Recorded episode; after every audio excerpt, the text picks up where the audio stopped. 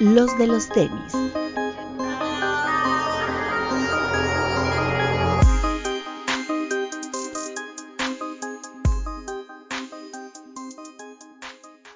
Hablemos de tenis, nada más. Bienvenidos a un capítulo más de los de los tenis podcast. Doctor. ¿Cómo están amigos? Buenas noches, buenos días, buenas tardes. Gracias. Ya tenemos de nuevo a Romy de regreso después de su viaje de pueblo. El viaje de pueblo no tuvo nada que ver, imbécil. Fue que estaba enojado con el otro idiota. Eso fue lo que sucedió. Ay, pero nadie quería tocar ese pinche tema, solo tú, celosa. Pues, pues, no, no, yo nunca tuve miedo en decirlo.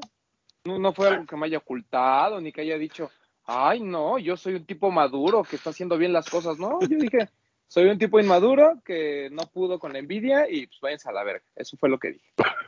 Bueno, ya te sacaste el palo del culo, ya puedes seguir con tu vida. Exacto. Muy eh. Amigos, gracias por, por la invitación. Buenas noches y bienvenidos a todos los que nos ven en el estreno. Amanecimos enojados. Máximo respeto a todos los que nos ven o nos escuchan, ya sea en el estreno o en las plataformas de Spotify o Apple Podcast. Y gracias por todo el apoyo que nos han estado dando en, Twitch. Y ya, es todo, amigos. Bienvenidos. Espero disfruten el programa. Cabe aclarar que ustedes nos están viendo al mismo tiempo que el Papu, a pesar de que el Papu está aquí porque por alguna razón no nos ve. Exactamente. Si le hacen una seña así al papu, no se preocupen, no está viendo absolutamente nada. Ah, estoy seguro que no me estás haciendo ninguna seña. Ok. Este, nos vemos en el estreno. Eh, Bienvenidos todos, todas y todes a este programa. Que se diviertan. Así es, bienvenidas, bienvenidos, bienvenides. Eh, pues bueno, el, obviamente vamos a hablar del, tema de, Virgil, que creo que pues es como que el tema que sacudió este fin de semana a todos los medios. Eh, no quiero entrar ahorita en, profundidad con el tema, lo vamos a platicar los que al final. Lo único que voy a decir es, pues es obvio, ¿no? Que todos los medios especializados iban a tocar el tema. Es como cuando se muere eh, un cineasta, pues todos los medios de cine hacen una remembranza de la obra del artista. Cuando se muere eh, un deportista también, ¿no? O sea, pues, todos los medios, ¿no? ESPN y medios masivos y tanto medios eh, de nicho o medios de, del tema en, particular, pues obviamente todos hacen algún posteo o hacen un programa especial y demás. Nosotros lo hicimos con, con COVID, ¿no? Eh, cuando murió hace unos, hace ya un año, ¿verdad? Este, ya casi un año. Eh, ya casi dos. A Diego, que, tuvimos, que tuvimos a, sí es cierto, ya casi dos que, tuvimos a Sanás y demás, pues porque es una forma, no solo de volver a platicar de, la vida y, de la obra y del por qué fue relevante dentro de una cultura, sino por el simple hecho de que son personas que cuando, lamentablemente cuando mueren, comienzas a valorar muchas de las cosas que hicieron. Y te das cuenta que más allá de, del artista, pues eran personas, digamos, eran pues, esposos, eran padres, eran pues, personas comunes y corrientes que tenían ciertas responsabilidades. Y a mí algo que me sorprendió mucho de Virgil, repito, digo, tocamos el tema después, pero pues fue justamente esto, ¿no? Como, como todos los posteos de la, de la gente cercana a Virgil no era así, no, no solo era eh, el, el, gran creativo, sino a la persona, ¿no? Y eso creo que pues habla de, del, del tipo que era, ¿no? Pero bueno, este es quien lo platicamos más al ratito. Eh, de momento, eh, para hablar nada más rápidamente de algunos lanzamientos, creo que pues, el más importante del fin de semana, sin duda, fue el Blazer de COS. ¿Alguien de aquí lo intentó comprar? ¿Todos lo intentaron? Yo sí lo, yo sí lo conseguí. ¿Qué, ¿Qué color compraste? El que es como guinda. Ah, ok, ok. Pero me llega mañana martes, debe de llegar. El Beat consiguió el azul porque Team Lost. Y ni Papu ni Doc creo que lo consiguieron, ¿va? No. Yo no lo intenté. No, pero ¿no te gustó Papu? Sí, pero no puse mi despertador y cuando me di cuenta ya eran 12 y 5 y dije, ah, bueno, ya se me pasó, ni modo. Sí, el, el, no, no sé cómo haya estado de stock realmente, pero pues digo, no es un par que esté caro en reventa. De hecho, les recomendaría que ahorita que está barato en reventa lo, lo compren si es que en verdad les gusta. Un par, pues bonito, o sea, la calidad y todo es muy similar a todos los drops que habíamos visto de COS y de, perdón, de Sakai y de, y de Nike. Está, el azul. Yo compré el azul porque Team Lost. Está muy bonito. El, ¿Solo tuvo el azul? Solo tuvo el azul, sí. Y, ajá, porque el otro, a ver, son cuatro colores, ¿no? El beige que no llega, el azul, el rojo y el morado, ¿es? Morado, ajá. Eh, a los va a llegar el morado y el azul, ¿no? Esta semana llega el morado. Sí, creo Este, el azul que ya se lanzó y el rojo me parece que fue de sneakers y el beige no llega. Eh, bonito, bonito, la verdad, no. No hay mucho que decir. El, par, obviamente me preguntaba Mike González ahora que hicimos el live en los, que si no fuera de COS lo compraría. Probablemente por ser de Sakai y demás, a lo mejor sí me hubiera animado porque creo que el Blazer Low le va muy bien. Pero pues obviamente el punto extra fueron pues, las, las crucecitas y el branding de COS por ahí. El papel también está muy bonito, de la, el, que envuelve a los pares. La caja está linda, que se las enseño con este logo que ya habíamos visto en la colección de, ropa que tuvo Sakai Cos y cuya única intervención en Nike pues realmente fue en el calzado porque la ropa pues fue de, fue de Sakai, ¿no? Que también llegó a México, muy, muy bonita la ropa, pero bien carota, ¿no? En Jet, ¿no? En Jet la tuvieron disponible. Y este, ¿qué más? Bueno, pues el miércoles pasado. A ver, antes, antes, de, perdón antes de cambiar de tema, ¿cuál sería su top 4 de los colores? Porque como que he visto que mucha gente le, le interesa saber los tops de los demás, de los cuatro colores del Sakai. Yo diría beige, azul, morado, guinda, en eso. Yo diría azul, morado, guinda y beige. Yo voy azul, morado, beige y guinda. Yo voy morado, beige, azul y guinda. Yo creo que yo estoy con Bretón. Azul, morado, guinda y beige. Y que nos dejen en los comentarios sus, sus tops para, para leerlos. Sí. Lo que pasa es que también es, es, mm, yo no sé si el top cambia mucho de, de, si lo piensas para usar a si lo piensas como, como pieza. ¿no? Para mí el, el beige es mucho más utilizable porque los no son más neutros y la combinación es menos agresiva, digamos. Pero como pieza así que me diga cos, creo que el azul sí es el más bonito. Eh, pero, pero bueno, los cuatro están increíbles. Pudieron adquirir uno porque creo que ahorita mucha gente, repito, lo está pasando, lo, lo de Sakai con Nike está pasando de una manera que, que, nos gusta y no, ¿no? Nos gusta porque pues puedes, si no lo alcanzas, puedes adquirir el par en reventa a un precio pues, razonable, pero pues tampoco nos gusta porque también es un reflejo de que la gente de alguna manera está subestimando la colaboración, ¿no? Eh, con todo respeto y esperemos que no suceda, pero si el que se hubiera muerto hubiera sido Brian Donnelly, alias Cos, este Blazer pues obviamente se hubiera ido a los cielos, ¿no?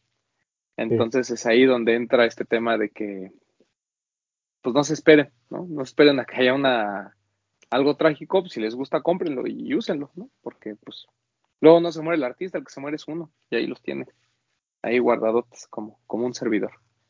Pero bueno, pero pues puede ser que ya estemos todos muertos, ¿no, Papo? De eso podemos hablar el próximo sábado. Ok, el próximo sábado en Conspiranoicos, el por qué probablemente estemos todos muertos. bueno, hay unos que luego sí están muertos, ¿no? O sea, pero pues ahí andan en redes, mira, echándole ganas. Muertazos. Pero allá andan colándose en fotos, sí. Exacto. Mm. Aunque no sé si estén muertos, porque no sé si alguna vez vivieron, ¿no? Pero pues vamos a dar el beneficio de la duda, mi querido Papu. Pues sí, entrénse de este tema y mucho más el sábado a las diez y media más o menos en Twitch, en Conspiranoicos. ¿De qué hablaron el sábado? Ah, es que no, no creo que sea buen momento para tocar ese vals. ¿Por qué?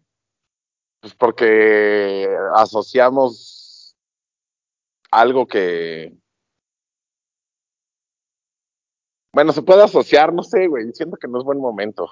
Pues nomás di el tema así en general, sin mucho detalle. Ah, bueno, no hablamos así tanto de alguna conspiración, pero creemos que lo que está pasando de que se, bueno, yo creo, o yo solté el tema, de que se, lo que se está retrasando los pares de Nike no solo es por lo de la pandemia, sino también es para darle chance a que se enfríe el tema de Travis.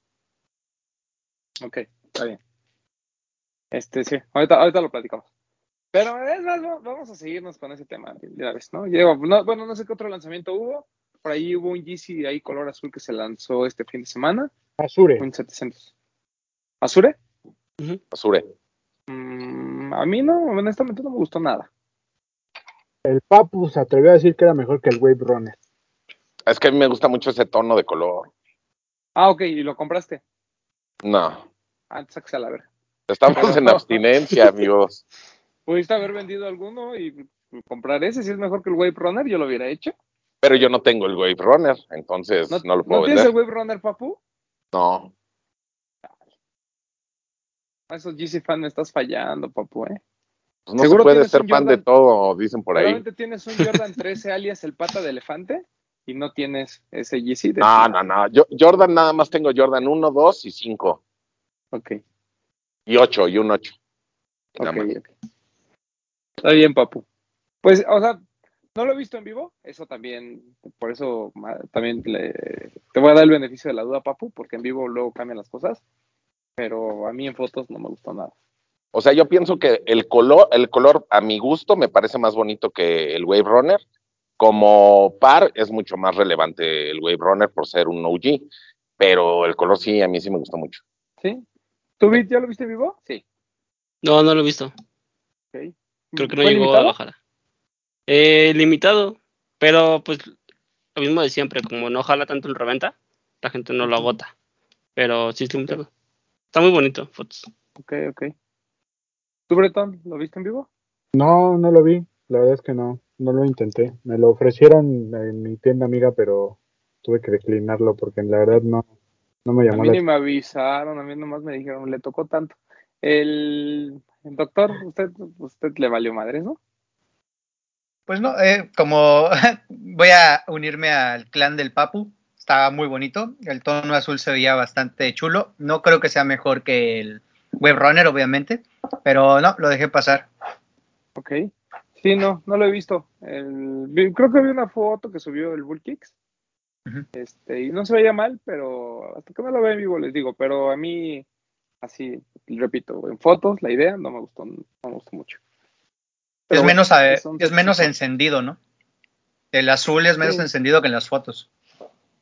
Puede ser, puede ser. Pero bueno, siempre los 700 ve uno como que se agradece, ¿no? Son, son buenos pares en general. Sí. ¿Y qué más se lanzó? Bueno, el de pata que se lanzó a mediados de la semana pasada. Este color guinda exclusivo de sneakers. Falta el negro, no sé qué vaya a suceder.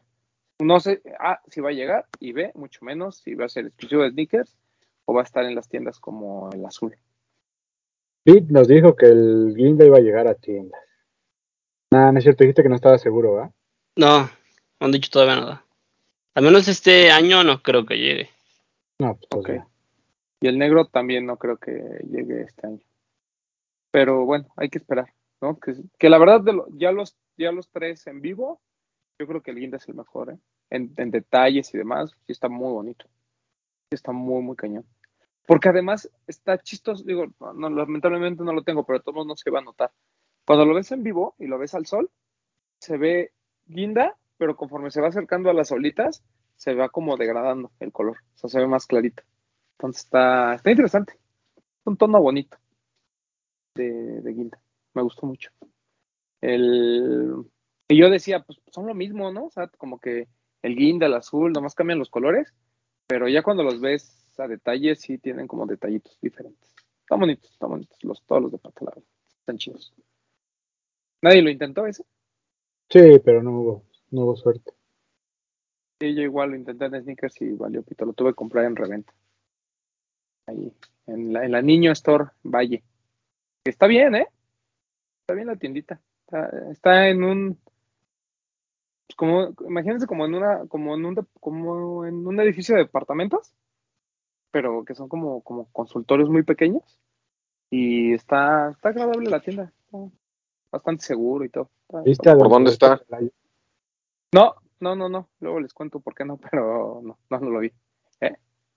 ¿Por está la del Valle en la del Valle. Ubican cuando van, por ejemplo, de aquí a, por ejemplo, de, la Roma, Condesa y demás, agarras viaducto y en lugar de subirte al segundo piso, te sigues por abajo hacia como hacia Revolución. Por eso, ahí hay una gasolinería. A patriotismo y revolución, ¿no? Ándale, ajá, ya ves que hay una gasolinería y luego, luego, bueno, o sea, cuando das la vuelta, atrás de esa gasolinería prácticamente, en la calle de atrás. No, está, está, bien, Sí, está chido. ¿Qué es San Antonio por ahí? Híjole, la calle, la colonia es medio rara y la calle. el metro San Antonio está por ahí, según yo. Ah, no te sabría decir. Puede ser. Pero bueno, está, está, está agradable la tienda. Muy chiquita y pues obviamente te reciben y el trato es como muy personalizado. Pero está bueno. Y además casi todo es de mi talla, entonces también está chido eso. Este, ¿qué más? Eh, ¿Qué otro par salió por ahí? Eh, ah, ah, pues ya nada más, ¿verdad? Estuvo como muy tranquila la semana. Bueno, salió este Jordan 11 de mujer, que es negro y el charol se reemplaza por este Animal Print. Muy bonito, la verdad es que el par ya en vivo es complicado, ¿no? Porque para mí como que el Jordan 11 sin el charol, pues no es Jordan 11, así como el luego cuando Jordan 3 le quitan el Elephant Print. Pero al mismo tiempo creo que hay texturas que le van bien. Y este es como medio escandaloso, para algunos medio chacalón y demás, pero ya en vivo no luce tan mal. O sea, está, es un par bonito. Sí, es lo que decíamos el otro día, que como para mujer está chido.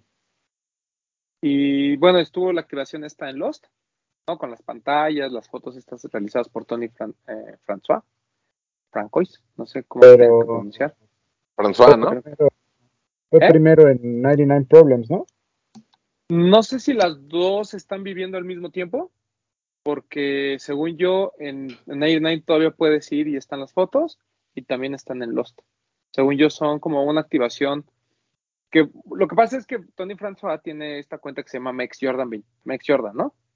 Este, y lo que ella hacía era tomar fotos de cosas de donde hubiera un Jobman, ¿no? Como que tomaba fotos porque estaba platicando con, con, el ruso hoy que lo vi y me decía, ya vio como hay muchos pares fake y le digo, sí, porque el, tema de la cuenta no es como tomar fotos de coleccionistas de Jordans o gente este, que, le gusten los tenis, ¿no? El concepto de la cuenta es, pues, cómo se vive la marca Jordan en las calles. Y pues realmente, pues también la piratería y demás es parte de, ¿no? Entonces... Creatividad inesperada, perdón, se llama la... Así es. Y pues está muy bonito lo, que hicieron en, Lost, este tema de los, bueno, las luces que están ahí sobre los, sobre, sobre la parte de afuera, ¿no? Y que hacen así como las letras y demás, la parte de adentro con las pantallas, las fotos, creo que hay un, hay una experiencia, ¿no? Hay como un photo opportunity, donde haces como tu foto así de, esas de que se mueve, ¿no? Entonces está, está padre, está, padre la, estuvo padre la, experiencia, eh, y pues qué bueno que, como siempre hemos dicho, ¿no? O sea, qué, bueno que haya este tipo de experiencias para la gente que además de ir a comprar el par, pues obviamente se da la vuelta por la tienda y ve como que hay. Digo, y obviamente el espacio de, de Lost se presta mucho porque la terraza pues siempre llama la atención.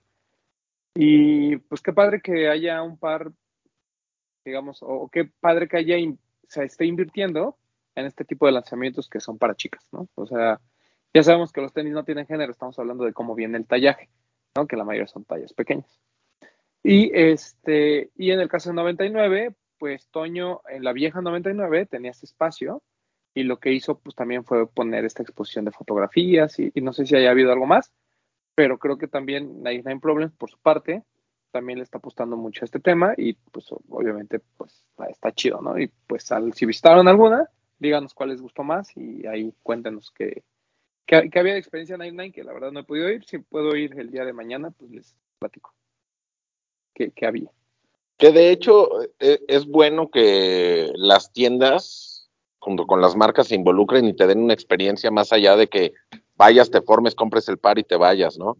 Inclusive, por ejemplo, en 99, no sé hasta cuándo duren los, pero en 99 avisaron que iba a durar todavía durante el mes de diciembre, alguna parte del mes de diciembre. Ah, sí, sí. Eh, entonces puedes ir, puedes este, ver las fotos, aunque no compres nada. Está padre eso. Sí, está chido. Sí, y, pues yo creo que se van a aguantar al menos al lanzamiento del, no sé Lost, pero al menos en el caso de 99. Yo creo que lo van a aguantar al lanzamiento del Jordan 11 Cool Grey, ¿no? Que también creo que es en un par de semanas, a lo mucho. Así es. En los termina el domingo. Todas las semanas el domingo. Ok. Y la experiencia es, si compras un par del Jordan 11, te dan una foto en 3D, que es como impresa. Y trae como esos como hologramas que... Como Ándale. Sí, sí, yo saqué mi foto. Está padre. Y creo que también si llevas un Jordan, puesto, te dan acceso a la experiencia. Mm. Entonces, pues está chido como nomás ir a como sacarte la foto, está chido. Ay, qué bueno que me comentas, porque como yo entré por mi casa, pues no traía ni Jordan ni, ni compré nada, pero pues tuve la oportunidad de, entrar y tomarme la, la fotilla. Pero estuvo chido, es que está, está muy padre. Y luego, pues ya, yo no tengo en mente ningún otro par. Bueno, se lanzó el 550 en Invictus, que pues sold out y la gente lo está revendiendo, no entiendo la razón. Pero aguanten muchachos, van a venir varios colorways y van a venir más piezas de ese New Balance 550. ¿En los va a haber? todavía no dice nada. Ojalá que sí, porque también quiero. Pero todavía no dice nada. Ok, ok. Y están bonitos, ¿eh? O sea, el, el blanco, sobre todo el blanco con negro que salió en Invictus, creo que está, está lindo. Ese colorway está, está padre. Este, y pues bueno, para mucha gente será su primer New Balance y está bien, digo, pues será el que los introduzca a esta, a esta marca de, tan importante en estos, en estos momentos. Es que está bien cuando está bien cuando un par te introduce a una marca, pero cuando no es que dices, ah, es que yo quiero mi primer dunk. No sé si me explico. O sea, puedes comprar cualquier par para probar este las diferentes marcas, como aquí siempre lo hemos recomendado, prueben todo lo que puedan. Tampoco gasten una barbaridad, pero prueben lo que puedan. Y me parece que este par que es lo que se está hypeando, y no está, no está caro, está en cuánto, 2.700, 2.800 pesos. Entonces me, parece me parece bien, o sea que en lugar de que compren un Force de los General Release, se animen por un New Balance, lo prueben y a lo mejor ya de ahí brincan a otra silueta de New Balance, ¿no? Sí. Ahora, para los precios que están dando en reventa, de verdad, ahórrenselos mejor cómprense por un poquito más, porque yo los he visto hasta en 4.500 pesos. Me parece exageradísimo. Eh, mejor por una Mamenier. Con un 200, ajá, con 200 pesos más te compras una Mamenier. Perdón, o te vas con una I Million Ajá. Exacto. Sí, no lo vale, ¿no? O sea, para hacer un pues, general release y pagar arriba de 3000, nah. los chiquiduros se emocionaron. Sí, cañón. Pero bueno, lo están vendiendo, pues chido, ¿no? Hay que hagan su agosto. Sí, ojalá llegue. ¿Quién yo? ¿No? Pues es que me parece que sí, pues sí cae en el mame eso de decir que quieres que ese sea tu primer New Balance, porque pues tan solo en Invictus hay muchos, hay 574, hay 990 B5, hay 997 del, Sport, se llama, ¿no? el 997S, que es como una versión más, que no es la hecha en Inglaterra. Entonces, pues como que ese sea tu primer New Balance, dice más un poquito de mame. Pero ¿no crees que es porque están hypeando mucho esa silueta? O sea, ah, que todo el mundo está hablando de ella y eso, y, es más fácil que yo, que a lo mejor no consumo New Balance, diga, ah, voy a probar el 550, que el un 997, un 327 o así. pero tuvieron su oportunidad. Por eso. Pero ¿cuál es la diferencia con el güey que nada más porque está de moda el dunk dice, pues quiero mi primer dunk? No, por eso las dos, por eso me parece que las dos son mame. Ajá. Pero es que, no, pero es que la diferencia para mí es que el dunk lo quieren para revender, güey. Y el New Balance yo creo que sí lo quieren para ellos. Pero pues Román acaba de decir que lo están revendiendo. Facebook, güey. O sea, sí, yo no estoy diciendo que el que dice quiero mi primer New Balance es para, para revender, güey. O sea, hay gente que lo compra para revender porque saben que está el hype de la silueta, güey. Mira, como, para darte un poquito de razón, Papu, yo creo que la diferencia está en que el que quiere como que sea su primer dunk, lo está viendo como tú dices, ¿no? Como de, ah, voy a poder comprar un par de 2200 que la gente va a creer que cuesta más, ¿no? O sea, como va a ser mi primer par chidito, ¿no? Como mi, primer par que podría revender carote. Y en el caso del 9 y el New Balance 550 es así como de, voy a comprar el primer par que me, hace, que, que puedo que me da introducción a la marca porque de alguna manera la silueta está de moda, ¿no? Entonces, y hace un poco de sentido, porque digo, lo hemos platicado aquí en ocasiones anteriores, el New Balance 550, pues de alguna manera cumple con todas estas características de los pares que están en tendencia ahorita, ¿no? Estos pares este, ochenteros, todos de piel, más atemporales, ¿no? Que pues incluso la ropa y demás, como ya habíamos explicado, pues, van de la mano. Entonces, con los outfits actuales, son pares que se ven muy bien y le quitan la necesidad a la gente de tener que comprar fuerzas un Air Force One, o un Jordan 1, o un Dunk, o un Forum incluso, ¿no? Lo que sí me hace sentido es, o sea, sí te la valgo, es que digan que quiero mi primer New Balance con un GR, porque al final ya un 550 es un GR, a que ven la colaboración de Dunk, de un Dunk por Travis y que digan, es que yo quiero que ese sea mi primer Dunk, pues ah, ahí. Exacto. Pues ahí sí dices, no mames, ¿no? sí, a lo mejor lo dije mal. A lo mejor lo dije mal, porque sí, yo me refería, o sea, yo estaba pensando en las colaboraciones o en los pares carotes, pero no lo dije, o sea, nada más solté lo del Dunk. Sí. Ok, ok. Creo que ese 550 compite con un Force, por ejemplo, que es un modelo que está de moda y que quizás es un básico, pero todo el mundo quiere.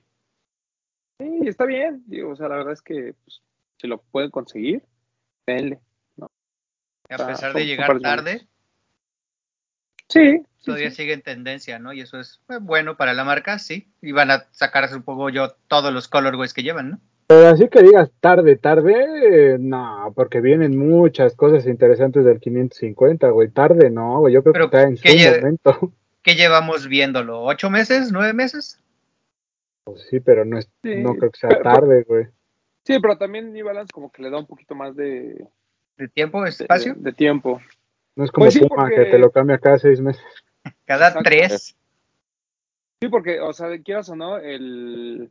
Pues mira, por ejemplo, Puma más bien creo que se adelantó mucho con el Ralph Samson. ¿No? O sea, el, el, Ralph salió hace mucho tiempo, entonces ahorita ya lo ves y dices como que, bueno, pues esto ya llevo mucho tiempo viéndolo. Pero el Ralph Samson yo creo que era uno de esos pares que cumplía con todas estas características. Y son buenos pares, y hay buenas colaboraciones, pero la gente pues simplemente, pues como que en ese momento todavía no estaba adentro, ¿no? Todavía estos este, retro future runners eran como que la onda, ¿no? Y ahorita, el club sí ahí lo lleva, ¿no?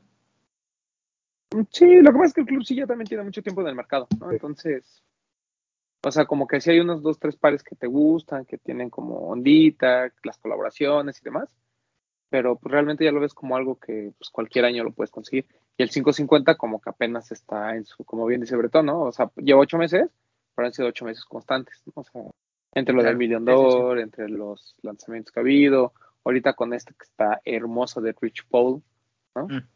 Está increíble ese par. Entonces, pues vamos a ver, vamos a ver qué pasa con el 550 en México. Esperemos que llegue a más, este, a más tiendas. La gente de Stosh nos había dicho que llegaba, entonces es cuestión de esperar. ¿Y qué más? Este, y pues ya, creo que no, no hay otro lanzamiento por ahí este, más eh, que, tengamos que comentar. Ah, bueno, el Jeremy Scott, el forum de las salas Hello, que salió en muchos lados. Y aún así mucha gente lo anda buscando y hay uno que otro que lo anda revendiendo. Está bonito. A mí me gusta mucho más que el high, la verdad. Sí, está lindo. Al Papu seguramente le gusta más el high, ¿no? No, me gustó más el low. No lo compré, pero me gustó más el low y me gustó más la experiencia de compra en el metaverso. Ok, ok. Sí, sí, sí, esa experiencia de compra. Pues mira, como siempre, nunca va a faltar el que esté enojado, pero ya, como lo dijimos mil veces, el que se enoja es normalmente el que nunca participa. Entonces, da igual.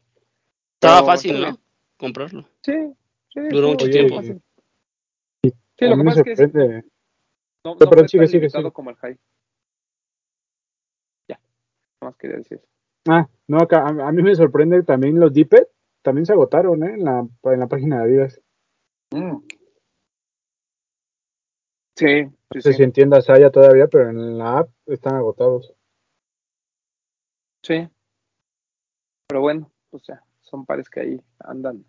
Estuvieron rodando. obviamente se lanzó lo de eh, ASICS por Runify, que pues, ya en la venta para todos pues, fue imposible. Al minuto uno ya estaban agotados, ¿no? Aún así han estado bajando de precio, entonces pues ya me los tendré que dar en reventa, ni modo. Hay que hacer lo que hay que hacer. Antes de que. Pero no están bajando, ¿sí? Pues el Leatherbacks anda abajo de los 300 dólares llegó a estar en 400. El Salmon Togo estuvo en los 500 y ya está otra vez en 350, 340. O sea, ¿Por qué te ríes, Creí que el tema no le iban a tocar. Me sorprende. No, ya lo superamos, ya lo superamos. Este, Después del consejo del que, se enoja es el que no participa, ese ahí me perdió. No, porque yo sí participé. Él sí participó. Sí, no digas mamadas. Pero, yo, yo, lo, yo lo intenté. O sea, por unos 600, 650 dólares te compras los dos. Pero lo que me dio coraje es que no me hayan considerado en el loyalty program de esos, pero sí en el de las sudaderas. Ahí sí, tus sudaderas carotas, ahí me tienes comprándolo como imbécil. Pero bueno, en fin. Y cuestan lo mismo que el par, ¿no? Y cuestan lo mismo que el par, incluso un poquito más caros. Un poquito más caras las sudaderas que el par. Eso sí duele. Yo creí, que los pares eran más caros. La verdad es que yo no, yo nunca he comprado ASICS y yo nunca he comprado en kit. Apenas el otro me cuenta. Ya con el envío de impuestos salió en 4.800 más o menos. Pero para el par que es, está muy bien. Sí, la verdad es que sí. Sí, sí, no, no, te digo, no están caros. O sea, yo tengo la oportunidad de comprar uno ahí en Estados Unidos, en un grupo de Facebook, cuesta 240 dólares, pero ya con el envío y todo, te cuesta lo mismo que comprarlo en StockX. Entonces, mejor lo voy a comprar StockX. Yo en GL5 me voy medio número arriba. Sí, yo compro la talla, pero medio de arriba tampoco estorba. Sobre todo si tienes el pie un poquito ancho, a fuerzas tienes que ir media talla arriba. Entonces, eh, pues son, buenos. Yo iba a hacer pues, mi foto de los cinco pares, pero estaba tan enojado que no lo hice. Porque estaba haciendo cuentas y dije, para empezar, déjame ver si llego, ¿no? A los cinco pares de G-Lite 5. Y ya me acordé que sí tengo como siete. Entonces, pues ni pedo. Me va, a dar más coraje hacer la foto y pues, ahí perder mi tiempo por un pinche par que voy a tener que pagar en reventa de todos modos. Eso es lo que da coraje, papo. Cuatro semanas. Sí, sí da coraje. Fíjate que ahí sigue, ahí sigue mi, mi vida en StockX. Pero te digo que en mi, en mi talla ya están. El, ¿Pero de cuánto fue tu bid? 270. Qué raro y están el ah, perdón, está como en 590 y por el otro está como en 400, güey, por el Leatherbacks. Ah, caray. No, yo los vi ayer y estaban en 200 cigarros. ¿Pero qué talla compras? 11 o 10.5. El 11 y medio es el que está. Sí. De hecho, cualquiera de los dos los compraría. O sea, me da igual, compraría el más barato de los dos. O sea, yo estoy seguro que el Leatherbacks no está arriba de 300. El 10.5, el último, se vendió en 355, el Salmon Toe. Ajá, el, sí, el Salmon sí está caro. El Leatherbucks, el último, se vendió en 285. ¿Y en mi talla, Breton? ¿Es 11? 11.5. 11.5. El último se vendió en 297 del Leatherbacks. Y del Salmon Toe, el último se vendió en 455. Sí, es que talla está cara, papá. Pues ya compra 12 US, Pues es que no sé cuánto está el 12. 300 dólares. Yo necesito que 270, güey, no puedo pagar más. Ah, es cierto, el Salmon todo está en 400, el último se vendió en 400. el, Leatherbacks está en 300 dólares. El último se vendió en 285. Se vendió en 285, ajá. Ese, ese se va acercando, papu, ¿eh? Pero bueno, el chiste es que ya se lanzaron los estos ASICs de kit. Y pues ya, nada más. Este, ¿qué más? Para, para diciembre creen que salga el Force negro. ¿El de los Knicks? Ajá, el de los Knicks. Ah, sí, seguramente. Yo creo que sí, ¿no? Bueno, ojalá, aunque, sea, ese. Yo creo que lo querían lanzar junto con el uniforme, pero el uniforme ya se presentó, ya jugaron con él pero no está a la venta todavía. Entonces no sé si sea este tema de los retrasos, pero pues igual y sale toda la colección. Sí, porque te digo que los tenis los van a mandar hasta dentro de 3, 4 semanas. ¿Los ASICS? Órale. Sí, Ronnie lo dijo en el podcast. Él lo dijo, los mm. tenis se lanzan el viernes, pero de una vez les aviso que están parados en un contenedor ahí en el, en el río y hasta dentro de tres semanas nos los entregan. cadena de suministros, papu, está echada a perder. Carísima. Y entonces estos de StockX supongo que son los de tienda, ¿no? La mayoría. Haría sentido, ¿no? Bueno, pero es que no se vendió ¿Hubo en, tienda? gringa, no. No, en tienda gringa.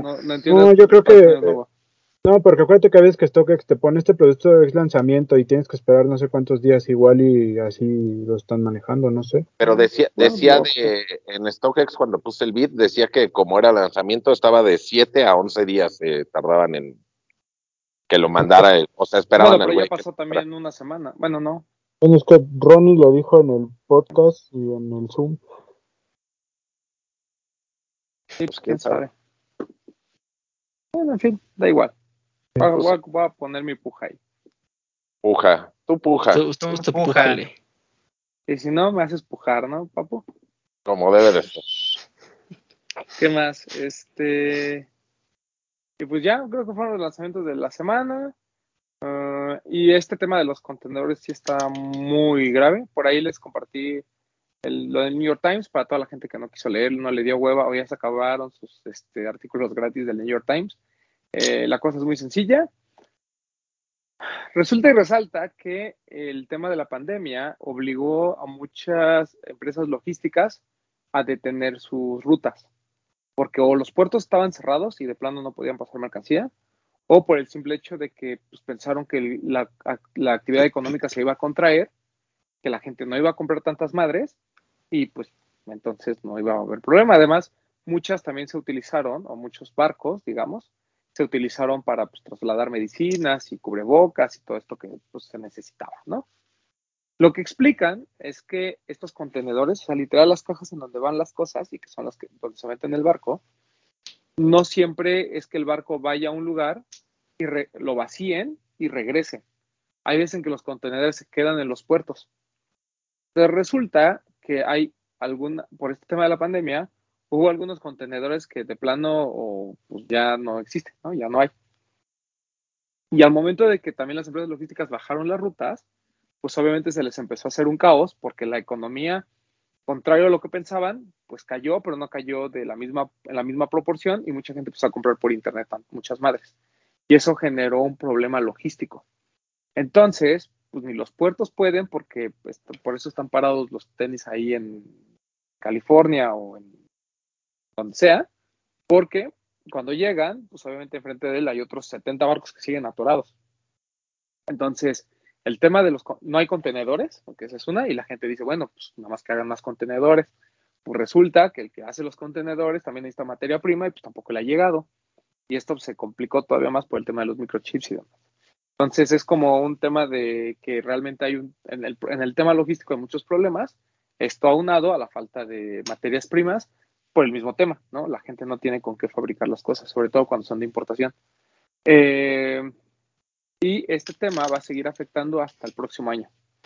De hecho, esta famosa nota que salió sobre que Nike estaba cancelando órdenes el próximo año es real y le va a pegar a todo el mundo. Y no solo va a ser Nike, van a ser prácticamente todas las marcas todas las marcas van a tener una venta mucho menor que todo este año porque pues no hay con qué producir y mucho menos hay con qué transportar, entonces pues ha vuelto un desmadre.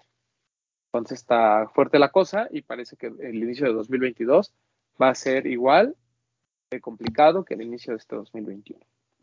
Entonces hay pandemia para rato, ¿no? Y ahorita con lo del Omicron, pues peor, ¿no? Que hay máximo respeto a nuestro amigo Sigo Pacheco, que ya me lo regresaron de Europa. Pobre güey. Tuvo que cortar su viaje a la mitad. Imagínate qué desesperación, güey. O sea, te vas dos semanas a Europa, tú con tu plan bien vergas y demás, y te dicen, ah, pues esta ciudad no puedes por tal cosa. Ah, ok, está bien.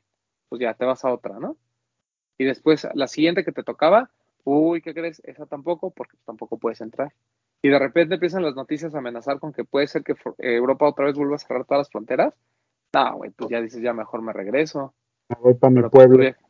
Pues, sí, pero ya, pues tu viaje de dos semanas ya valió nada más porque otra vez se siguen comiendo murciélagos en no sé dónde vergas, pues no está chido. Es una mutación. Sigue habiendo mutaciones de ese pinche microbio. Pero bueno. Aquí en Guadalajara, para que te interrumpa, hoy hablamos justamente con un amigo que es importador.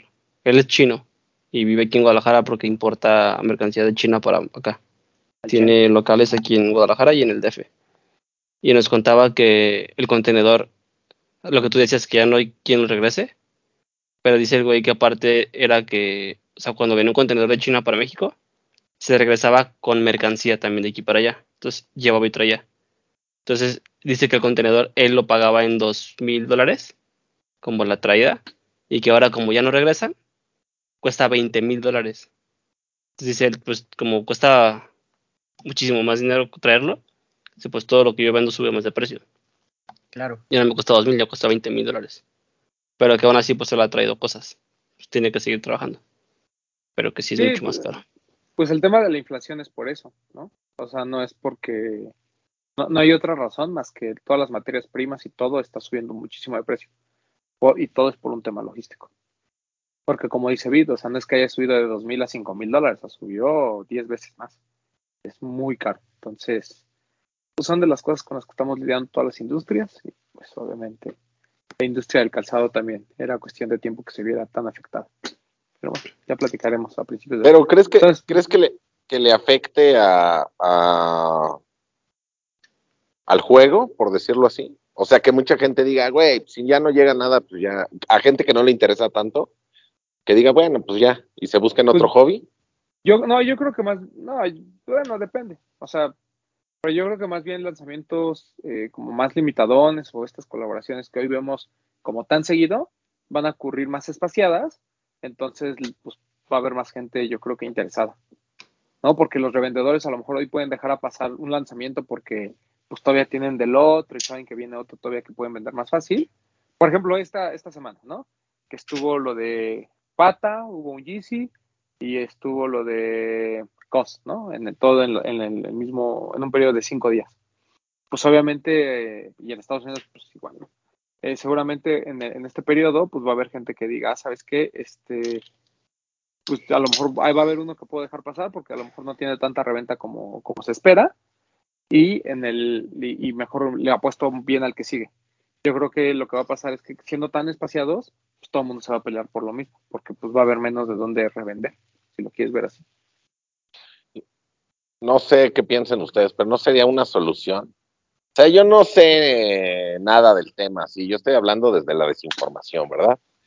Pero no sería mejor, por ejemplo, en donde están las fábricas, pongamos Nike, si están en China, estoy seguro que hay una tienda grande de Nike en China o hay una plataforma donde lo puedan hacer. ¿Por qué no venden todo desde ahí vía online? Porque importación. por los temas de importación. O sea, pero cuál se, yo no, te repito, yo no sé, pero supongamos que yo compro algo en China, güey. O sea, la página que abrieron para todo el mundo para que lo distribuyan así, ¿no? Yo voy a pagar el envío y voy a pagar el impuesto acá. O sea, ¿cuál es el problema de eso? Que es muy caro. ¿Cómo, te lo hacen llegar? Pues en avión, güey, lo estoy pagando. Sí, pero puede que a ti te sale tres veces más caro y a otro país le sale la mitad y a otro le sale cuatro veces, o sea, varía, güey. Entiendo y a ellos no les conviene. entiendo tu punto, pero no es no aplica como, como, o sea, como yo lo veo también desde la desinformación, ¿eh? como que no sería, ya no se mantendría esta ideología de, ajá, de los precios unitarios, güey. Entonces tú dices, no mames, ¿por qué yo voy a pagar tres veces más de lo que paga un güey en Australia, por ejemplo? Bueno, pero siento que está, que podría ser una solución, ¿no? sí, claro, ah, claro. sí, pero eso podría ser desde ahorita, ¿sabes? O sea, si fabrico en China, pues distribuyo desde China y me quito de problemas. Pero para ellos, por tema de que no todos los países, por ejemplo, nosotros no tenemos un tratado de libre comercio con China tan abierto. Entonces, el, importar de China hace que se triplique o cuatriplique el costo del, producto, porque tienes que pagar un impuesto adicional. Exacto. Y me imagino que también deben interferir estas cosas de proteger la, producción local, ¿no? Hubo, un tiempo en México, las aduanas para calzado estuvieron cerradas precisamente por eso, por, proteger la, la producción local. De, hecho, por eso la ropa y, en general ropa y demás, el este, textil que viene de China, normalmente se paga impuesto. Entonces, lo que hace Nike, quiero suponer, es que se trae, se lleva el producto a ciertos eh, almacenes que tenga y de ahí comienza a distribuir para diferentes países porque sale más barato y porque hay un tratado de libre comercio y pagas menos impuestos y demás.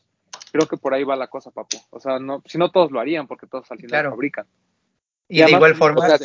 pero yo lo digo como una solución a este problema que tenemos ahorita. Ya cuando se solucione esto, regresemos a lo mismo. el problema no es el, el, problema, ¿cómo te diré, papá? El problema no es trasladar el producto terminado. El problema es que no pueden terminar el producto. Exacto.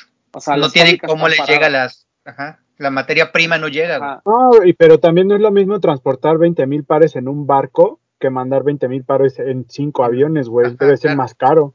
Sí, de uno por uno. Sí, no, bueno, eso es mucho más caro.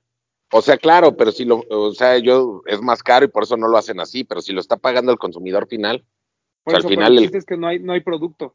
Y el problema también es que olvídate de que estén parados, o sea, ahorita no es que haya un mundo de cajas paradas ahí que no han podido trasladar. O sea, creo que para Nike o para empresas muy grandes ha sido problema, pero ha sido el menor de los problemas. El problema es que ahorita sin materias primas, pues no hay forma, porque además no, no todos los productos son de China, ¿no? O sea, la producción de Nike, el veintitantos por ciento es de China. El resto está dividido entre Vietnam, Tailandia y todos esos países pequeñitos. Entonces, no sé, quiero suponer que, o sea, nosotros, por ejemplo, para los coches, es una ruta. Entonces, el, barco que sale de, de India pasa por este, Sudáfrica, o de Sudáfrica pasa por India, no me acuerdo. Sí, de Sudáfrica pasa por India, y de ahí vienen los coches para México, pero recogen dos puertos o tres, ¿no? Y, ya vienen para acá. Entonces supongo que así tiene que ser la ruta de las cosas de Nike, por ejemplo, de China, tienen que pasar por Vietnam, tienen que pasar por Taiwán, tienen que pasar por no sé dónde, y ya se vienen para acá. ¿No? Esa es como que la ruta.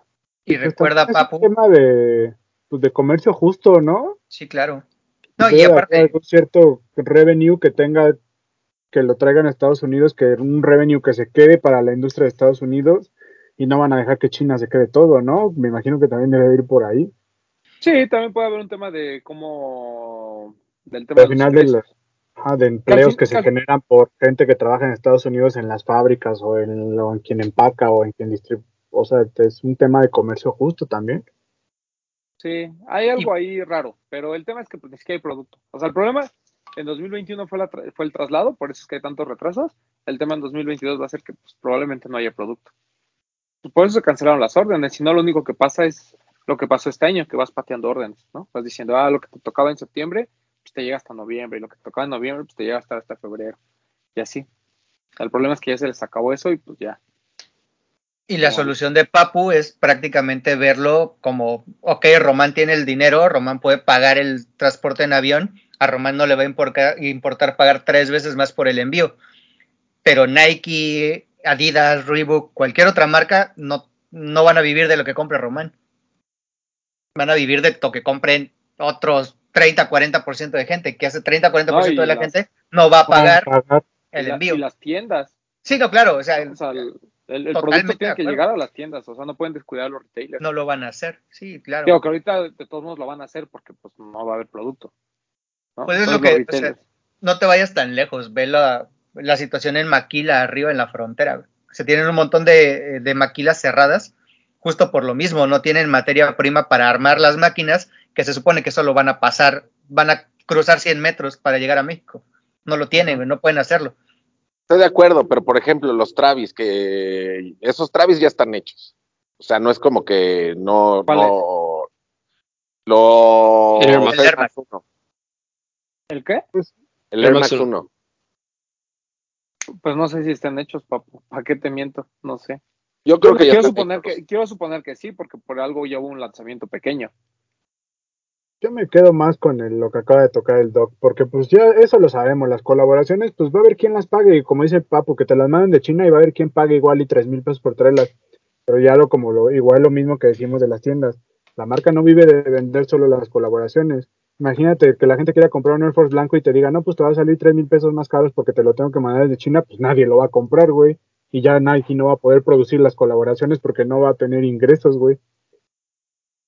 No, o sea, pero yo estoy, bueno, te doy la razón de, que un, Air Force no, no lo va a querer pagar la gente, pero no sé, o sea, creo que, que deberían de, no estoy diciendo que todos los pares que iban a salir que ya están hechos lo hagan de esa forma, pero que sí deberían de soltar uno que otro para que la gente no se desanime. Es que no, no, no va, no va a suceder, papá. No, va a suceder porque Yo sé que no va a suceder, pero estoy diciendo lo que debería, lo que yo creo que deberían de hacer, güey, soltar uno que otro. no, no, porque te repito eso, eso hay muchos temas fiscales implicados y seguramente también de logística. O sea, no, imagínate, pues sería bien fácil, ¿no? O sea, decir, ah, pues donde produzco, de ahí mando, ¿no? O sea, literal tengo la oficina al lado de logística y simplemente Estoy De acuerdo. Pero por alguna razón, ese modelo que luce tan sencillo no existe. y creo que tiene que ver con, un, con muchos temas de, pues obviamente de que Nike no le quiere vender al cliente final directamente, porque pues tiene que cuidar de los retailers, por temas de por temas fiscales, por temas de veto a saber qué tantas cosas, ¿no? O sea, yo creo que no está tan fácil, O sea, suena, y bajo esa lógica para nosotros. No, claro, yo sé. Y desde un principio dije que yo estaba hablando desde la desinformación, ¿no? Y bajo ah, esa lógica, era más fácil entonces que cada una de las tiendas arme una fábrica en los países donde tienen mayores retailers. Y así en lugar de transportarlo, lo fabrica en el país donde va a vender y de ahí lo pasan. Este sería más barato. O sea, para mí el, eso sí lo entiendo por qué lo hicieron, por cuidar a, ahí sí a los retailers, pero eso de que ya no puedes pedir un, o participar por una rifa o pedir un par de que ya está en outlet en otro, otra parte del mundo, ya no te lo mandan a México o así que lo zonificaron, güey. Eso a mí se me hace que está mal. Ah, bueno, pero eso lo hicieron para, digo, la, digo, la razón original es como de, pues por un tema de, mm, de competitividad, o sea, de, de, respetar como los territorios de cada una de las tiendas, fue que dijeron, ¿sabes qué? Tú ya no le puedes vender a México, ¿no? Porque, digo, nuestra situación es diferente porque somos un país pues, que está, eh, digamos, normalmente te cuesta mucho más barato comprar aquí directo que en Estados Unidos. Pero, por ejemplo, en países donde el comercio es más abierto, como en Panamá, en Colombia y demás, donde a veces les sale mucho más barato ellos mismos comprarlos en Estados Unidos que comprarlos en su país, pues obviamente creas también un poco de, repito, o sea, yo creo que es más para cuidar a los retailers, porque estás creando un tema de competitividad que pues simplemente está generada porque la tienda en Colombia, por ejemplo, pues no se puede brincar los impuestos. Entonces se vuelve injusto que un güey, como por ejemplo Alatim, ¿no? Que tiene su empresa esa de que cruza cosas, que ese güey, pues obviamente genera mucho más dinero que una tienda, que no es, porque pues claramente los márgenes de las tiendas son muy altos y lo que tú quieras, pero pues es más ese tema, ¿no? Como de respetar, pues que cada quien venda en donde le toca. Porque al final todas las marcas, cuando tú pones una tienda y, o cuando quieres una, abres una cuenta, pues tienes como un territorio definido, ¿no? Por eso es que no puede haber, digo, hay casos en México, pues que a lo mejor como que se contradicen, pero en general no es que puedas tener Lost y enfrente un, este, no sé, que te pueda, que te pueda, que se pueda poner ahí eh, tu Fit Under, por ejemplo, ahora que vi. O sea, pues en teoría no puede, ¿no? Porque pues, hay como ciertos territorios delimitados, ajá. Te digo, en México a lo mejor, pues, no, no, no sé, pero pareciera que pues, lo hacen por cuidar eso. Seguramente algún retailer se quejó, ¿sabes? Entonces, pues es bien raro, Papu, pero bueno, es, es un tema. Pero bueno, ya, yo creo que va a ser el tema del que vamos a hablar todo el próximo año, porque pues como no va a haber tenis, pues no vamos a el, el, el, Papu resolviendo la economía mundial. lo voy a estudiar, lo voy a estudiar nada más para... para el del, del bretón. Para hablar con bases. Vamos a hacer nuestro programa de Sneakerheads resolviendo problemas complejos, ¿no? El Cartens de los tenis. Así como el de comediantes resolviendo problemas complejos, así nosotros. Así lo simplificamos todo, amigos. Papu, ¿deberían legalizar la mota? Sí, y nos vamos. Ah, así, la legalización de la marihuana. Yo estoy, yo estoy de acuerdo, Papu, yo estoy de acuerdo. Bueno, gracias por, gracias por ponernos atención. Bye, ¿no? ¿Habrá algún tema que dure un poquito más? ¿No? Sí, claro. El de, a lo mejor, no sé, el de... El de por qué no te eh, envían los pares directos desde China. Ajá, ¿por qué, no, por qué no envían los pares directos desde China? El Papu, pues yo no sé, pero que los sí los manden. Y yo te voy a decir, pues yo tampoco, ah, pero estaría chido. Vámonos. Pues yo no sé, pero que me cobren lo que quieran y me lo manden. Sí. Ay, papu, estás diciendo que no quieres pagar 30 dólares más por el de kit y tú ya quieres pagar 200. Pero es que ya, o sea, yo ya estoy pagando por el de kit, ¿cuánto estoy pagando? Como, como 100 dólares más, güey. Más, más envío, más impuestos. Pero eso es lo que quieres tú pagar si te lo traen desde China. O sea, un par que iba a costar 150 dólares, tú quieres pagar 350, no importa. Es que no, no, no. Por ejemplo, cuando yo pedía los Leaning, los Way of Way, de Australia me salía en como en entre 60 y 80 dólares el envío, güey, más el impuesto, más todo eso. Pues ahí está, papu, pues como 150 dólares más. Pero pues no había queja, yo dije, quiero mi par, porque solo ahí lo venden. ¿Qué paquetería usaban? DHL. Pues Ellos tienen ahorita, convenio. Ajá, pero ahorita ese mismo shipping y todo, pues te va a costar pues un poco más, papu, porque pues está caro todo. Es más, mucho más. El, el airport de Billy Eilish, ¿no? Ajá. Una persona en Perú me dijo, tío, yo tengo el de su talla, ¿lo quiere? Yo dije que sí. No, yo asumiendo que el shipping, que el, que el, pues, el envío te iba a costar 120 dólares, ¿no? O sea, normal, lo que cuesta de Estados Unidos para acá. Me cotizó en tres y en las tres el, el envío era arriba de 200 dólares. O sea, costaba más el envío que el puro par. Y ahí fue cuando dije, ay, no, eso ya no suena tan bien. Ah, lo hubieras pagado. Que te no, lo, pagué al final porque algo conseguimos que salió como en 120, que era lo que esperaba. Pero, no, de, todos, de todos modos, pagar 120 dólares, vuelvo a lo mismo, nada más por tenerlo antes, pues, ay, Mucho antes. Pues sí, eso sí, voy a tenerlo mucho antes. Porque creo que está para, dos, para inicios del próximo año, ¿va? ¿Sí? No, eso no sé. O sea, o sea, no tenemos nada de información de eso. Pero es que volvemos a lo mismo. Entonces ese par a lo mejor llega hasta octubre. ¿Cuál? ¿El de Billie Eilish? Ajá. No, yo creo que lo van a lanzar en febrero o marzo. O sea, ¿ya están los pares aquí? ¿O cómo van a hacer para que llegue? Es lo mismo, güey. ¿Cómo que cómo van a hacer para que llegue? Pues no hay contenedores, no hay nada. Ah, no, por eso. Ahorita el problema es, la, es un problema logístico. Entonces, van a llegar a los pares. ¿Cuándo retrasados? Pues un retraso de dos o tres meses. ¿no? El tema es que ya no hay, ya el producto terminado se está acabando y no hay con qué producir más. Entonces, ya te enfrentas al problema. Es no tengo que transportarlo, sino no tengo que transportar. O sea, la cosa cambia. No hay, no hay para hacer, para que entiendas. No, es que yo entiendo, yo entiendo que no hay para, para hacer, pero yo me pongo en, en, la situación de que, por ejemplo, ¿cuánto cuesta ahorita un Jordan 1? 3.400. No, 3.800. Entonces, para junio del próximo año va a estar en, los 4.500. Tal vez. Puede ser. Ok. Puede ser.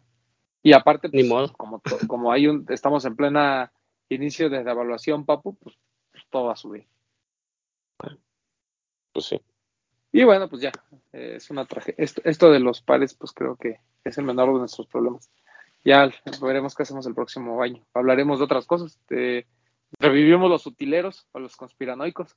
Así, una semana utileros, una semana conspiranoicos, una semana chismecito rico y una semana los de los tenis podcast. Y así nos vamos.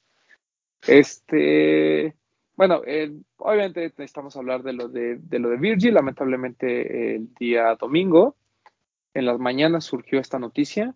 Quien da primero la noticia es eh, Louis Vuitton, la, el Instagram de Louis Vuitton, diciendo, pues murió Virgil habló, ¿no? Eh, de un cáncer que había estado luchando varios años. Un cáncer muy raro, de doctor, en el corazón. Así es, sí, es un este, sarcoma, ah, un crecimiento inapropiado dentro de las válvulas. Ok, algo pues comentan ahí raro, que pues él estuvo pues, luchando. recordemos que Virgil pues no es cualquiera de nosotros, que seguramente su seguro médico no cubriría esas cosas. O sea, y esa es una, hoy platicaba con Camilo y él decía, ¿no? Que como que su mayor eh, aprendizaje de todo esto pues es recordarte, ¿no? Que ni todo el dinero del mundo te puede salvar de este tipo de cosas. Ni todos los eh, contactos, porque estás de acuerdo que Virgil pudo haber tenido todos los contactos de los mejores médicos del mundo, Claro, claro. Este, 41 años, eh, dos hijos, también era un tipo que mantenía su vida privada muy, muy ah, en la línea, ¿no? O sea, era como, pues sí sabemos que el güey pues tiene familia y demás, pero no los exponía ante toda esta mediatez de las redes sociales un tipo que vivió su vida pues yo creo que hacía lo que quería, ¿no? la, su pasión claramente fue la música. Lo vimos en Chicago cuando fuimos a eh, Figures of Speech, que fue su, que, es esta colección que abarca como toda la historia de lo que ha hecho Virgil como creativo, que empieza desde Pyrex, ¿no? Cuando empieza a hacer sus primeras ahí, sus primeros pininos, las playeras y demás, que después pasa a ser White y que después pues lo lleva a colaborar con pues, la marca deportiva más importante que es Nike, ¿no? Que es ahí donde creo que todo el mundo se acercó a, Virgil Abloh y a Off-White como tal. Eh, a Virgil lo traemos los últimos cuatro años muy clavados, ¿no? Desde que empieza lo de, TEN en 2017 hasta ahora, pero Virgil ya era parte de la escena desde hace mucho tiempo, en gran parte pues por Kanye West, ¿no? Eh, muchos de los, eh, del arte de los discos de, de, Kanye está bajo la dirección creativa de, de Virgil, siempre fueron muy cercanos, los dos de Chicago, y ha sido de estos personajes que mucha gente cree que, que, Kanye arropó desde el principio, ¿no? O sea, eh, Virgil llegó gracias a que Kanye lo dejó en un, a un nivel y de ahí le soltó la rienda y él empezó a hacer sus cosas, ¿no? Como lo mismo pasó con Don C, eh, lo mismo pasó con, Jerry, con, Jerry Lorenzo, con Jerome Preston, ¿no? O sea, ¿cómo se llama el de JJJJ Aung? No me acuerdo. Eh, bueno, el, el, no me acuerdo cómo se llama. Ah, ok, pues él también, el, ¿no? Cuatro Jotas también, ajá. Cuatro. Eh, cuatro Jotas.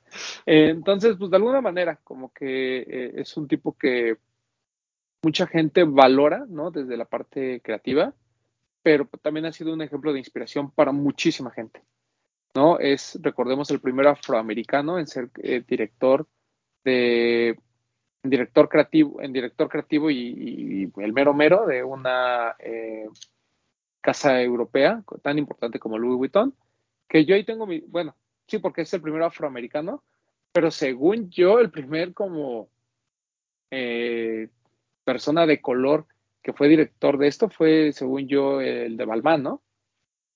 Eh, Oliver Rostein. Sí. Justin Saunders se llama, papu. Justin Sanders. Según, según yo, es como el primer afro, bueno, afrodescendiente que eh, tiene un puesto tan importante dentro de una casa como, pues, como Balmán. Según yo, el primero fue él, pero bueno, no importa.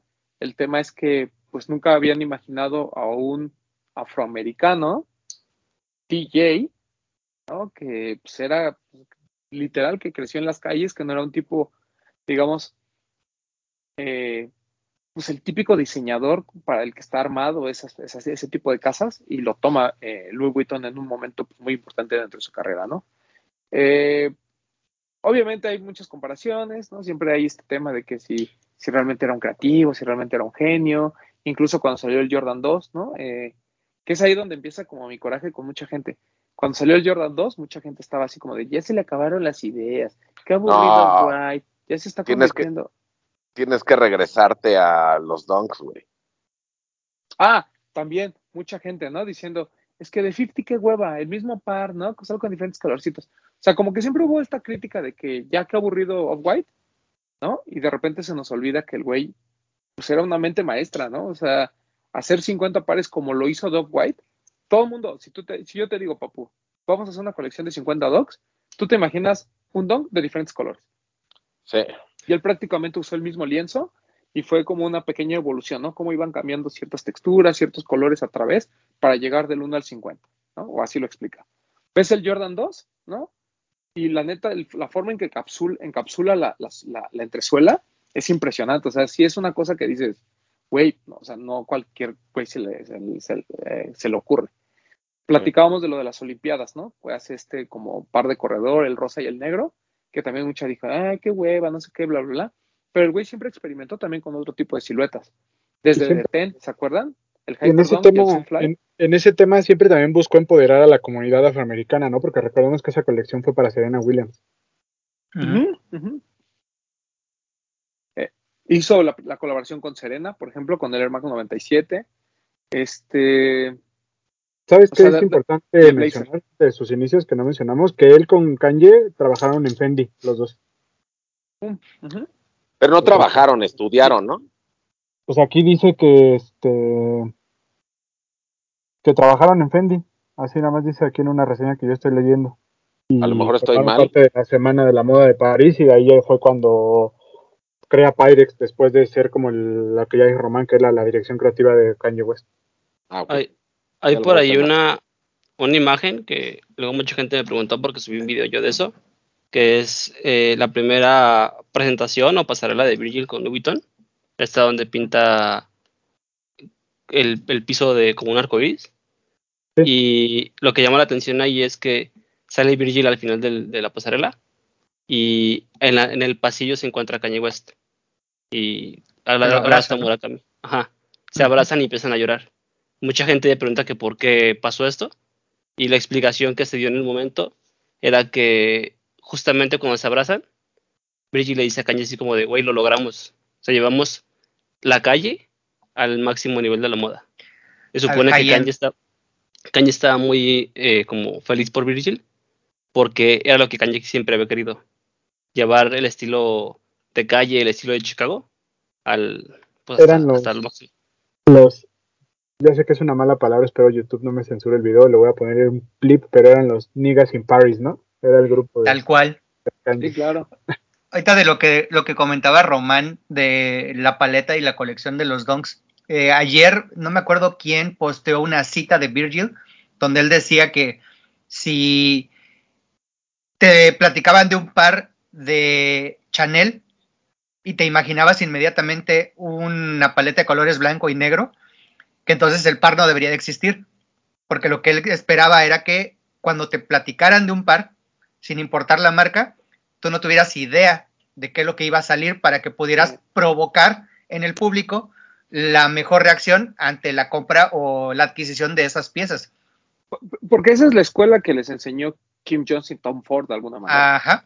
No, Entonces, estos dos tipos son, disruptivos porque a pesar de que se cuadraron mucho a, la esencia de las casas de moda, realmente su estilo eran colecciones que tú no te imaginabas, ¿no? Y lo mismo pasó con Rostein en Balmain y lo mismo pasó incluso con Jeremy Scott en Moschino. O sea, el chiste era que dentro de el, dentro de lo cuadrado que es la moda, te pudieras salir y pudieras entregar cosas nuevas.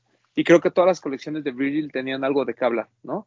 Esta bolsa espectacular, ¿no? Que, que, que, como que prende, ¿no? Que, está increíble.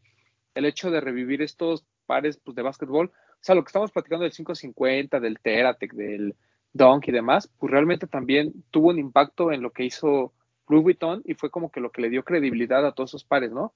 O sea, si yo estoy viendo ese par en una pasarela y estoy viendo que el diseñador máximo de Louis Vuitton me está preparando ropa para ese tipo de pares, es porque se va a poner de moda, es porque Sara, Bear y todas estas, eh, todo Inditex, pues se va a alinear a eso, ¿no? Y me, va a y me va a entregar ropa que va a ir acuerdo a esos pares. No me va a alcanzar para lo de Louis Vuitton, pero se me va a alcanzar para un pantalón de Sara, para mis New Balance 550. ¿no? O sea, nomás para que entendamos pues, cuál es la relevancia a veces todavía de estas casas de moda, que durante mucho tiempo se les cuestionó, ¿no? Mucha, mucha gente decía, es que ahora ellas son las que le copian al streetwear.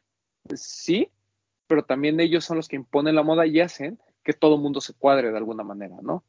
Eh, otra cosa que, perdón. Otra cosa importante en el tema de este, volviendo a lo que te dije hace rato del empoderamiento de la comunidad afroamericana, también en el, el que Virgil ya sus últimos, eh, lo último que hizo que trajo el skate a Louis Vuitton y esta silueta que él lanza de skate con este Lucian Clark, él dice que Lucian Clark no tenía su pro model, a pesar de ser profesional desde hace muchos años, y él le da su primer pro model a través de Louis Vuitton, o sea, este mismo empoderamiento de la comunidad afroamericana. Sí, él, dice que fue lo que lo, motivó a, buscarlo, ¿no? Dijo, él no tiene contrato, lo necesito en Louis Vuitton.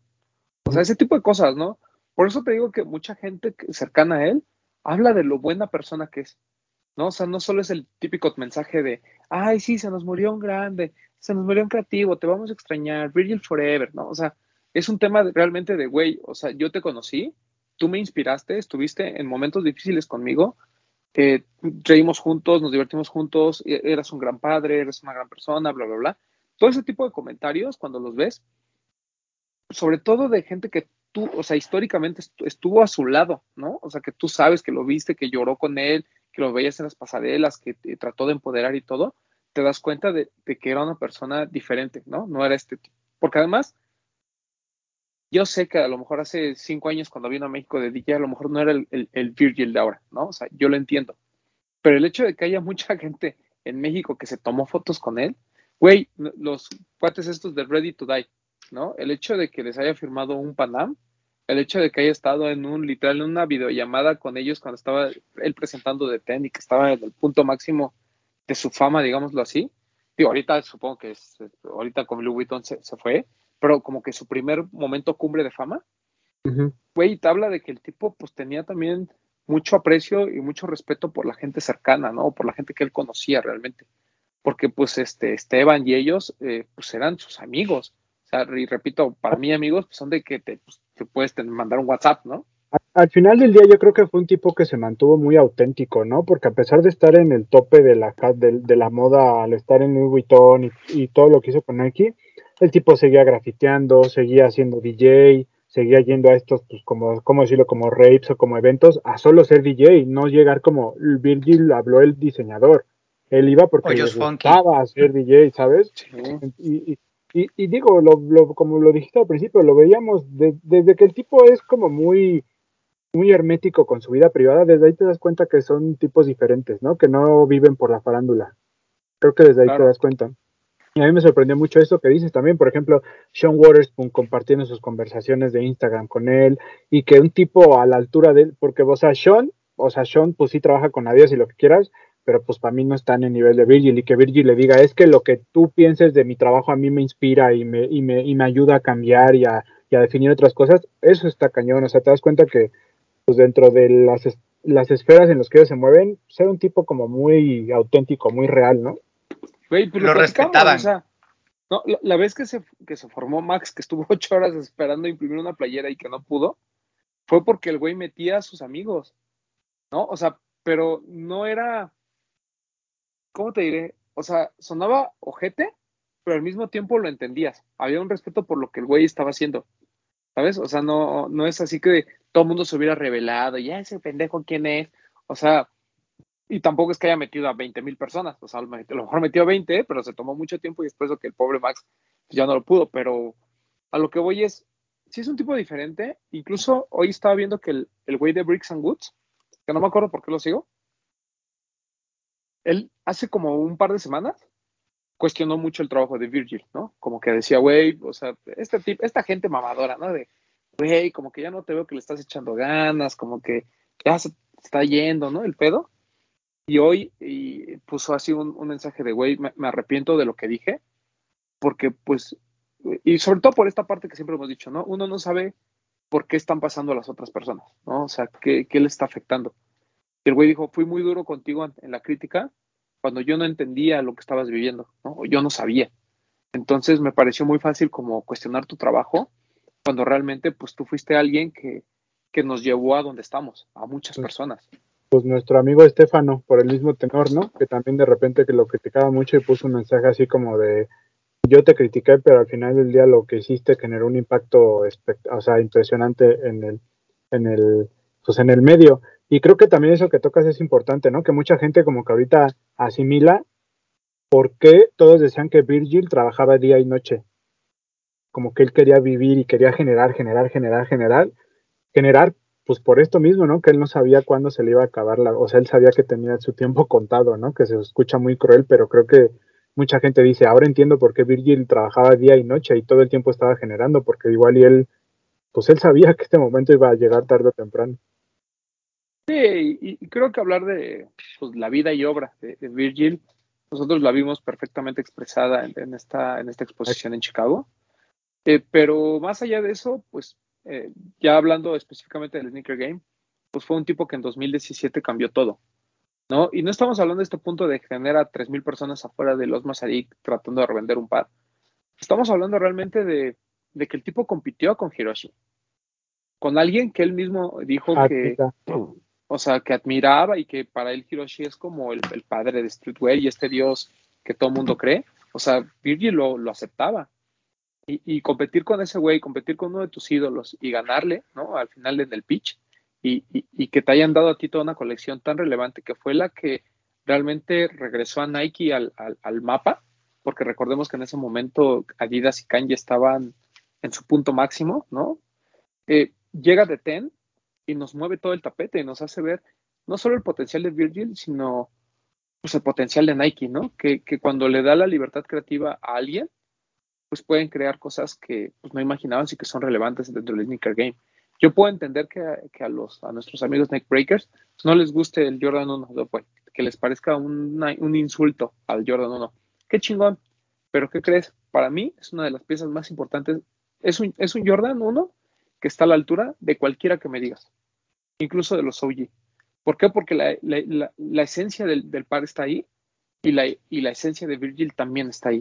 ¿no? Para mí es la colaboración más importante del Jordan 1 y mira que ha habido unas muy buenas, pero para mí el Jordan 1 de White Stop, ni siquiera voy a discutir los demás porque creo que cuando hablamos de colaboraciones, siempre de Ten es top 5 en cualquiera de las siluetas que trabajó, ¿no? De Blazer ni se diga, de Presto pues ni siquiera, o sea, creo que no hay ni competencia, en el tema del Air Max 90, eh, Zoomfly, Hyperdunk, o sea, creo que el, Converse, ¿no? Que es espectacular, o sea, creo que eh, de alguna manera nos regaló 10 piezas que hoy podrían mañana podrían reeditar de Ten en negro, completamente negro, y nos enamoraríamos, ¿sabes? O sea, eh, eh, es tan importante de Ten que hoy en día, ah, independientemente de que se haya muerto no, o sea, si quieren, un día antes de su muerte, todavía había mucha gente que quería algunos de los pares o que los consideraban sus grades, ¿no?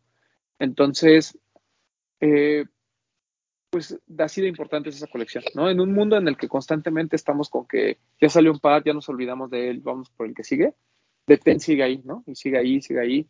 A principios del mes estábamos compartiendo pues todo lo que sucedió en Lost, ¿no? Eh, yo me acuerdo que regresamos de ComplexCon y prácticamente nos topamos con Ten y pues fue esta semana de locura, e hicimos programas especiales, hablamos, le dedicamos mucho tiempo a Virgil y pues eso te habla, ¿no? De, de, la importancia que hubo de la colección y a partir de ahí, pues cualquier cosa que hacía Virgil no solo era sold out, sino que además te ponía a pensar en cuáles las razones artísticas o creativas del por qué decidió hacer algo, ¿no? Eh, obviamente es, como, no, tampoco quiero como que alargar mucho el tema porque pues ya todos los hemos visto y creo que ya se ha dicho mucho, pero lo que sí creo es que el tipo pues, pues sí cambió, ¿no? De alguna manera la escena. Eh, mucha gente se acercó a muchas siluetas por él, seguramente para muchos el Blazer of White fue su primer Blazer, ¿no? O sea, no, no, ni siquiera los culparía, o el Presto, por ejemplo, y, mucha gente, ¿no? Que no estaba dentro del sneaker game gracias a, gracias a lo del Virgil, al menos les llamó la atención, ¿no? Yo siempre cuento esta anécdota de cuando fue la pasarela de Lost, que venía yo con, con Alex, este, con Alex Fernández, el de los tenis, la persona que estaba atrás de él se voltea, lo ve y le dice, ah, tú eres Alex Fernández, Sí, sí. Dice, ah, no mames, traes unos Up White, ¿no? Así como que fue su referencia. Güey, ¿dónde los conseguiste? O sea, estás hablando de una persona que iba a estar sentada en la pasarela de Lost y que no sabía dónde se habían vendido en México los White. O sea, a ese nivel, ¿no? Entonces, era un tipo que no sabemos por qué estaba ahí, hasta, hasta Alex y yo como que nos reímos, pero a, ese nivel, ¿no? De gente que estaba fuera de todo este tema, eh, sabía que existía Off-White, al menos sabía que existían esos pares. Entonces, como que, pues es un, pues es alguien que, pues realmente, pues creo que cambió eh, el, tema de la moda, el tema del streetwear desde muchos aspectos a mucha gente. Incluso este cinturón de Off-White, ¿saben? Este eh, amarillo que pues, mucha gente que utiliza desde hace mucho tiempo y que pues, sabes qué es, ¿no? O sea, como que la gente lo entiende.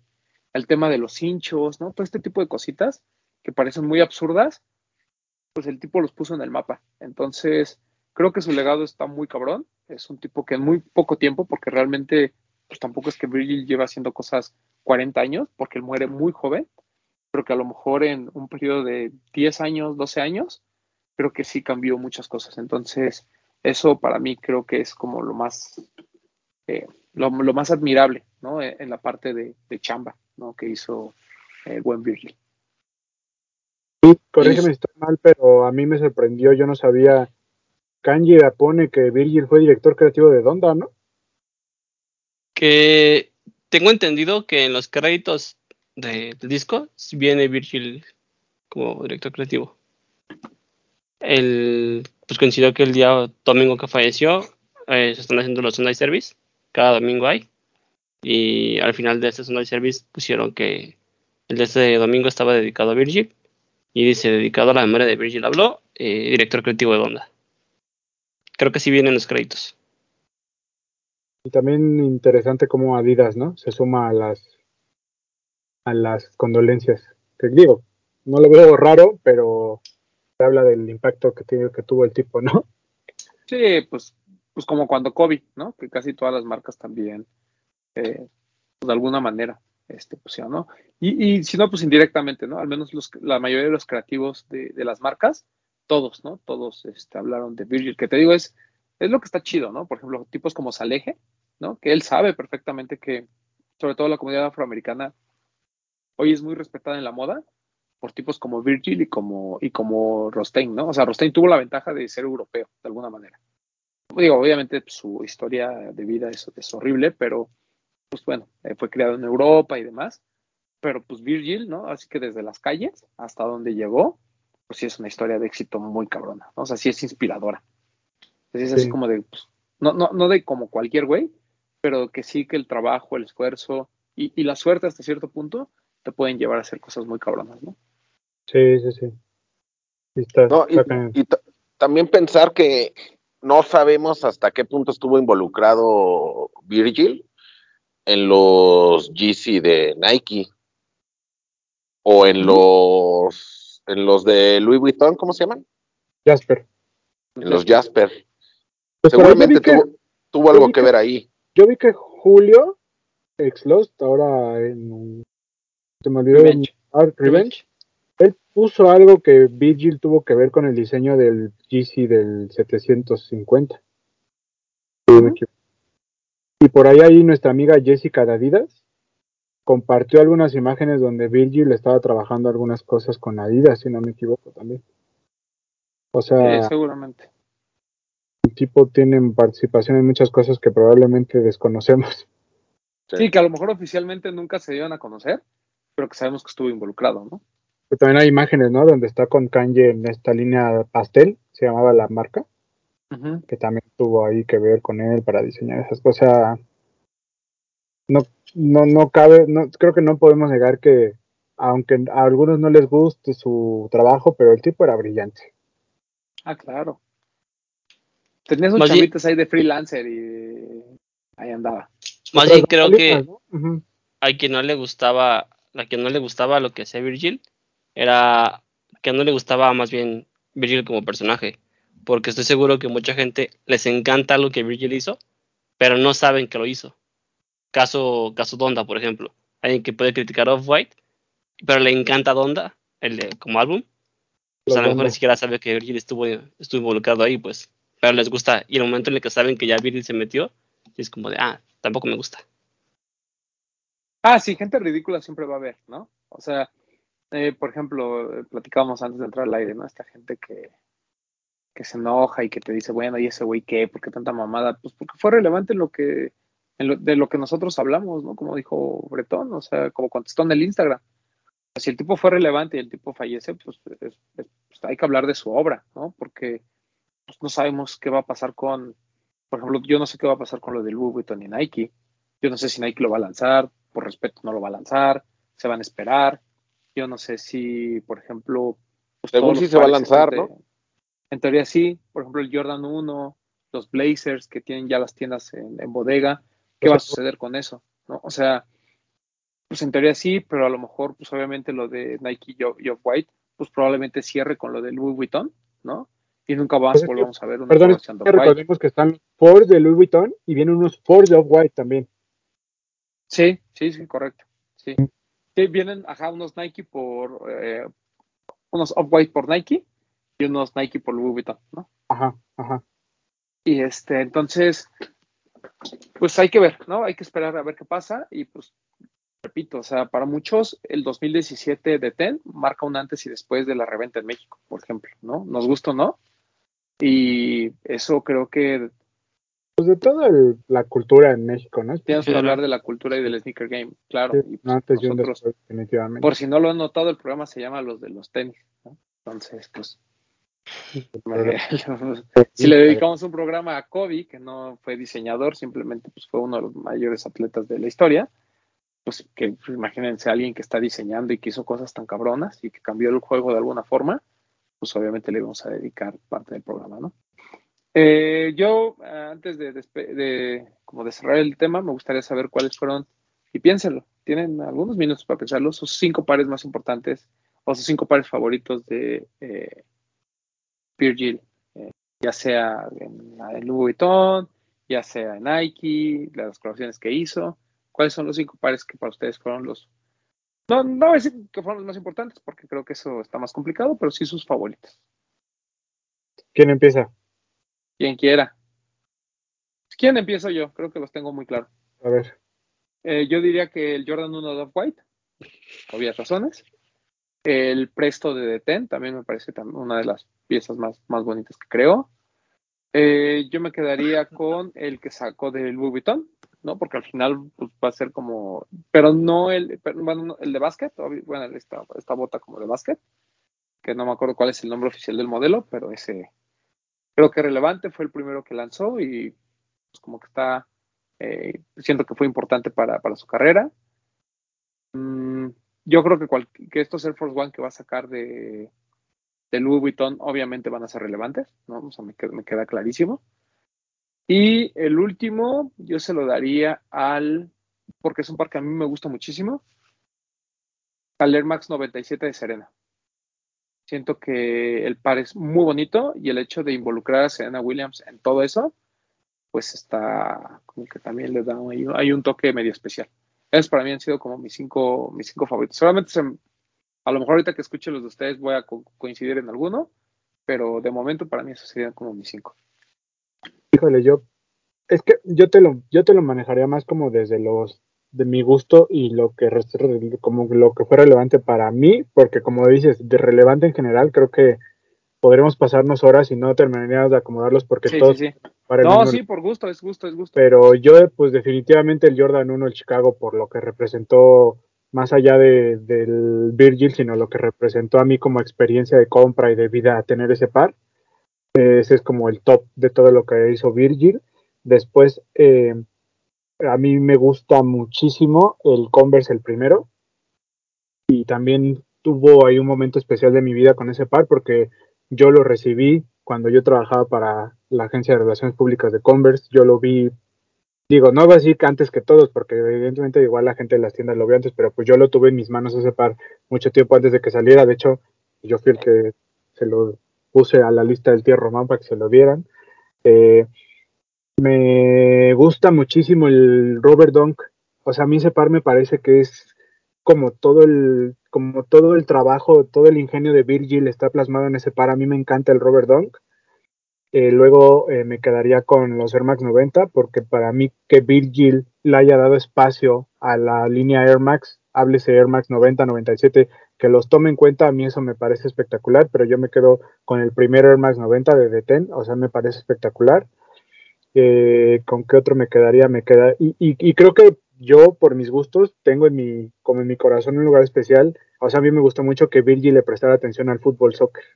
La colección que saca de fútbol para mí es espectacular y el que la pudiéramos conseguir cuando fuimos a Chicago, o sea, fue algo que a mí me, me dejó muy contento. Por ahí tengo yo el, el que es como la mezcla del, del que es para correr, pero con el upper de fútbol, el, el Vapor Fly, algo así se llama, no me acuerdo bien.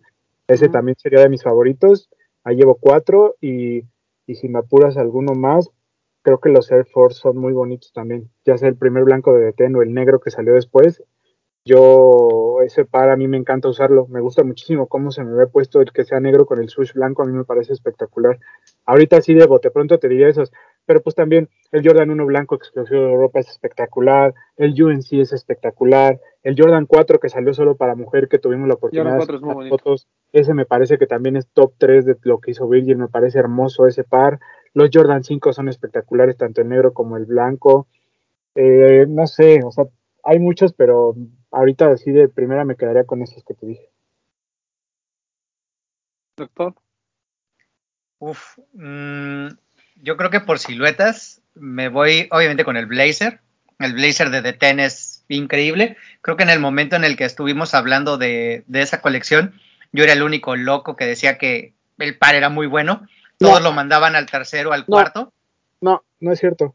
Yo me acuerdo que Román, tú y yo, cuando estábamos siempre afuera de los formados, tú y yo decíamos, no mames, el blazer, y nadie lo pela. Y tú y yo siempre dijimos, no mames, el blazer es el mejor, güey. Hasta llegamos a decir, es el mejor, güey. Yo hasta compré dos pares. Sí, es súper bien. Y yo creo que cualquiera de los cuatro que tuvo, yo creo que obviamente el de The Ten, de ahí sería el de Serena, después el negro y el otro que es el de Halloween, ¿no? O sea, hablando de son los Blazers, ahí el del Jordan 1, el que me digas, a mí me gusta mucho en lo personal el UNC. Creo que para mí, entre los materiales y la construcción, sí van un poco más allá del Chicago, para mí. Después, eh, creo que le daría paso al Presto de Deten, igual creo que es el que mejor luce de toda esa deconstrucción en los pares que sacó en la primera colección y se ve hermoso eh, con el paso del tiempo. Sea que lo hayas tenido guardado, que lo hayas usado todos los días durante un año, el par luce y se ve increíble sin importar cuál haya sido el objeto de la compra, si haya sido, insisto, para darle en su madre o para tenerlo como una pieza de colección, luce perfecto. Eh, yo me voy con el Waffle Racer, a mí sí me gustaron mucho, creo que esta la conexión en las texturas de los materiales le facilitaba mucho el que pudiera ser muy utilizable. El blanco o el negro creo que fueron los mejores. El azul eh, no me gustaba a mí eh, la, combinación con el swoosh, creo que era amarillo o dorado, no, era plateado, ¿no? Ándale, ¿no? no me acuerdo. ese azul es difícil de combinar si no tiene una base blanca. Entonces, pues difícil, pero para mí me gustaron mucho esos Waffle Racer. Eh, yo creo que después pondría el, el Air Max 97, el de Serena, como dices, eh, Román, creo que es increíble esa colección. O sea, ese par en específico luce perfecto en cualquier pie y se ve hermoso. Y el Force, el Air Force One, creo que también es, es muy bueno. Yo creo que esos son mis cinco. Yo conté como 70, doctor. está bien. Pero está bien, si usted dice cinco, está bien. El beat.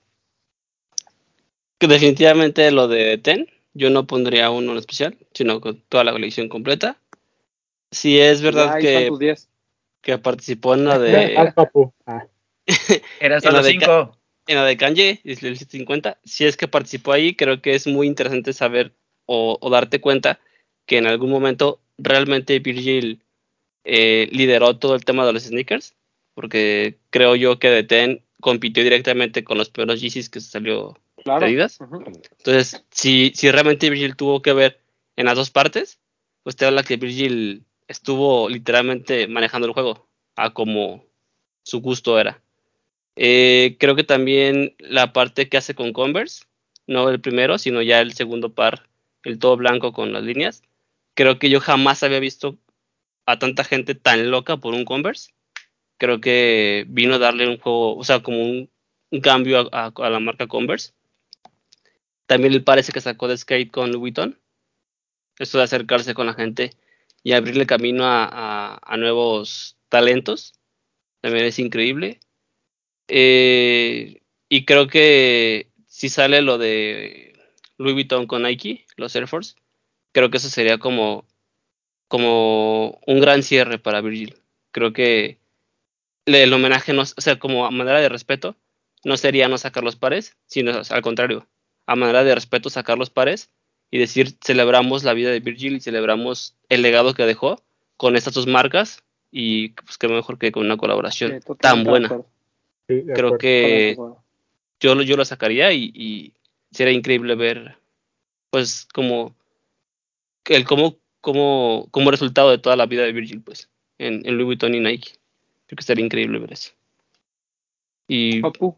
Ah, no, no, ya. Ya, em, agárrense porque ahí vienen mis 70 también. No, mira, así rápido. De 50, de 10. Para mí, el Jordan 1, que no es, no es el que más me gusta, pero yo creo que es el que más relevancia tiene, porque fue lo que cambió todo. De ahí, me iría en segundo lugar por los Louis Vuitton. Un Force, pongan uno para que no digan que dije 50. Cualquier Force de Louis Vuitton me parece increíble. Tres, el Converse, el primer Converse, el de Deten.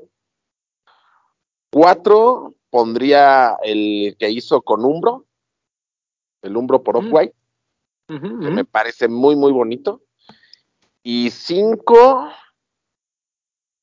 yo creo que pondría igual el de Serena, porque la combinación de colores me parece increíble. Pero quiero decir un sexto. Me voy a aventurar ya que dijeron 70. no, sé qué, no sé cómo se llama el par, no sé ni para qué es, pero es uno que es de Louis Vuitton, que es como transparente, pero como tornasol, no sé si ya lo ubican. Sí, sí, sí, sí ese par a mí me gusta mucho, mucho, mucho. No se me hace el más relevante, pero me gusta muchísimo. Trainer LV se llama, ¿no? Esa silueta de Virgil. Sí, que es el, como el que parece como Avia, pero no más que transparente, ¿no? Es que eso sacaron. No, porque es uno low. Es que después Sky, low, Sky High y Low. Y los lows son muy bonitos, los lows, el color, porque luego hay unas combinaciones de colores muy bonitas, hay unos blancos con verde, blancos con naranja, que son muy, muy, muy bonitos. Y, y a favor del, de lo que dice Bit del de Skate, es bien complicado que una marca de lujo diga, ¿sabes qué? Vamos a entrarle al performance. Porque el par no es de que sea para verse bonito en la patinita. O sea, el güey patina con esos pares. ¿No? Entonces, pues algo de conocimiento de performance, pues debe de haber. Y pues está muy cabrón. La verdad es que, creo que ninguno los mencionamos, pero los Force exclusivos que sacó el del Museo de Chicago, el azul, sí. el amarillo, son, son, son espectaculares, la verdad, son muy bonitos. Eh, me gusta mucho el primerito, el blanco, el que vimos en ComplexCon. El ah, ah, el de, por ejemplo, el de The Hundred, de la colección de The Hundred de exclusivo de ComplexCon. Eh, ese sí está muy cabrón.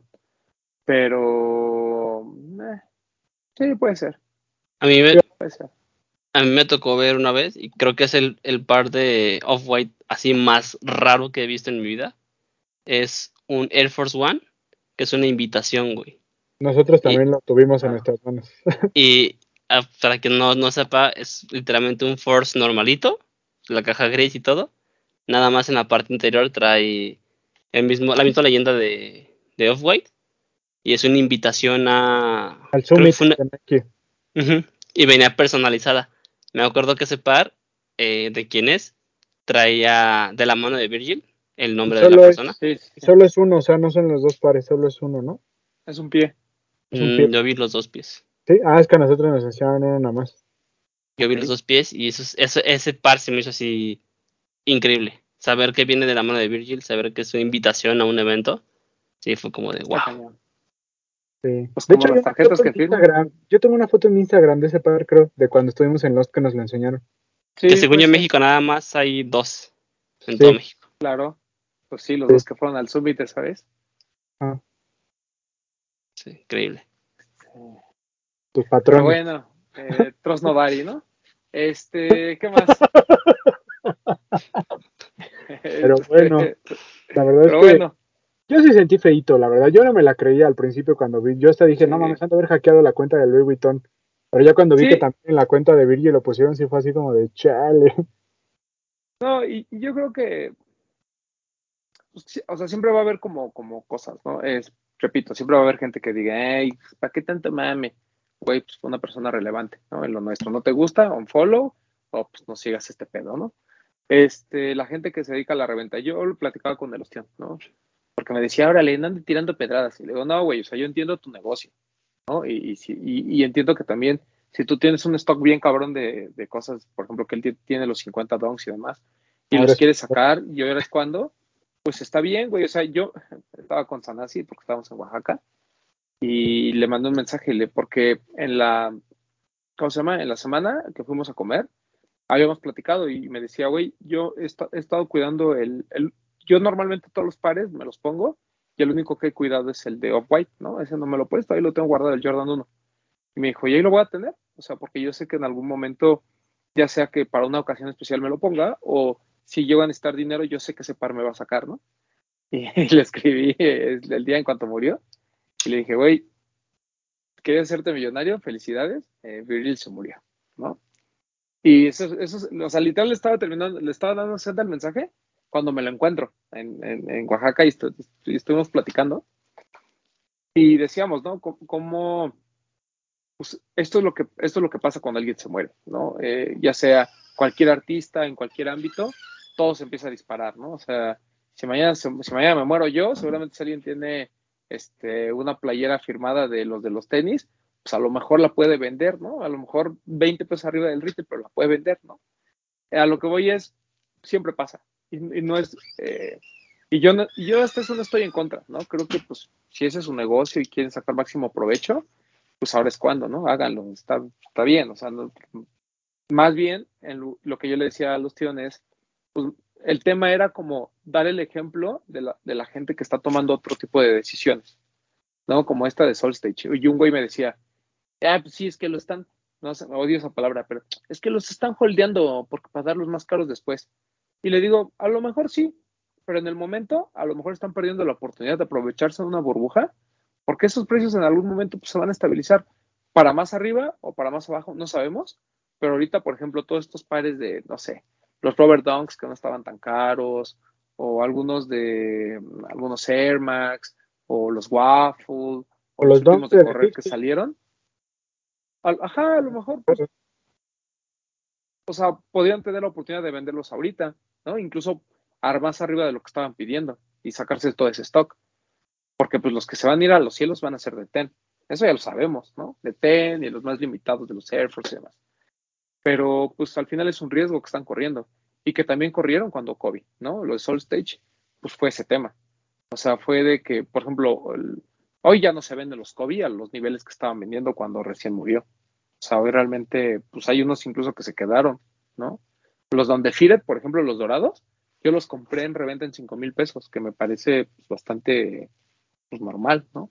Entonces, a lo que voy es, creo que pues la acción que hizo Soul Stage, que también replicó Sneaker Bros y que algunas tiendas y que algunas otras tiendas están haciendo, pues está chido. Y lo, lo, lo único que sí me parece vergonzoso es los StockX.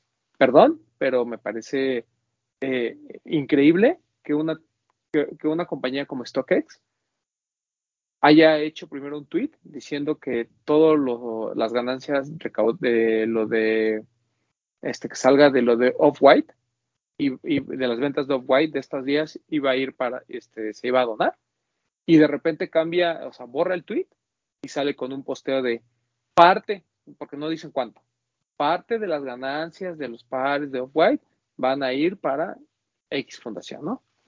Eh, eso a mí me parece que fue, este, no lo hagas.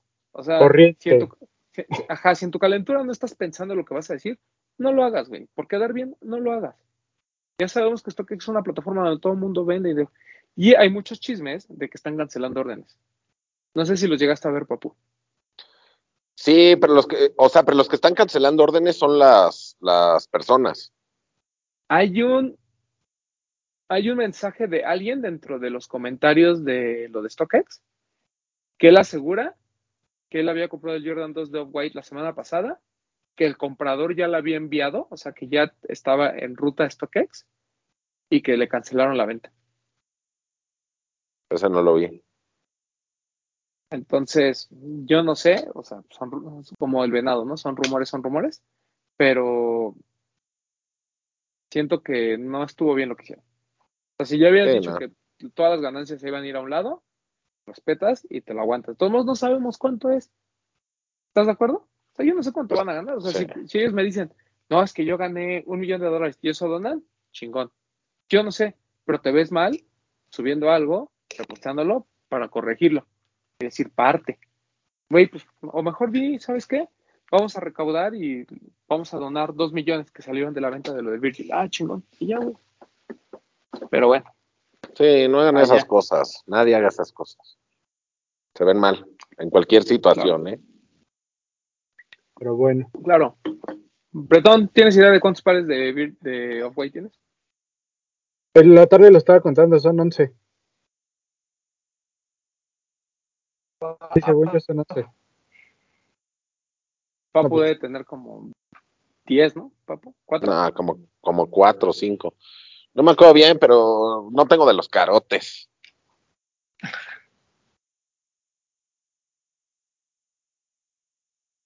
¿Tú viste cuando, cuando se lanzó de Ten, tú compraste algo? Perdón, no. Chicago lo tiene. Y está bien usado. Ahí lo tiene bien puteadito, ¿eh? Bien madreado. Ah, pues sí, que tú ya dormiste con él, ¿verdad? Ya, ya lo tuve en mis brazos. Es que aquí lo tuvimos. yo estaba, yo estaba haciendo cuentas y yo como a veintitantos, güey. Ah, son de varo. pues todos los he conseguido a retail, amigo. Pues aún así, eso es. Habla todavía mucho mejor del juego, güey. Porque la neta. muy pocos. En reventa compré el. Uh, el Blazer. De Ten. Y. El de básquet, ¿no? ¿El Vaporfly? No, no era Vaporfly, era. El, Hyper, no, porque me lo, vendió, me lo vendió Bretón, pero a retail. Ah. Ah, mira, uff. No, y conseguirlos a retail para lo que significaron los pares, creo que todavía tiene un logro mucho mayor, ¿eh? la neta, eso es mucha más ventaja. Según yo tengo dos, que fue el Air Max 90, que se lo compré a Alex y le pagué reventa, que fue cuando conocí a Alex Delgadillo. Ajá. Y el Presto Blanco que te compré, que digo, pagué reventa, pero pues me lo diste a súper buen precio. Y luego del Vapor Max, el primero, el negro, yo tenía el 97 y me quedó grande y se lo cambié a Cobos, pero le di dos mil pesos de diferencia. O sea, también pagué ahí por el cambio. Mm. Por esos tres pagué un poquito más, pero ya los demás los conseguí. Ah, no, porque el Sunfly me lo vendiste a retail. Ese me lo diste de lo que pagaste de Nike.com, que lo conseguiste ahí. También tú me ves? Ajá. que yo soy bien buena persona. Bueno, pero porque me habías hecho todo el paro con el, con el Hyperdunk. Hyperdunk. Sí, que por cierto el Hyperdunk, qué caro. El de mi talla, cuatro mil dólares. ¿Sí? ¿Y te acuerdas que nadie lo quería? No, y nadie lo paga. O sea, hay un güey. O sea, todos cuestan dos mil dólares, el de mi talla cuatro mil. No sé por qué.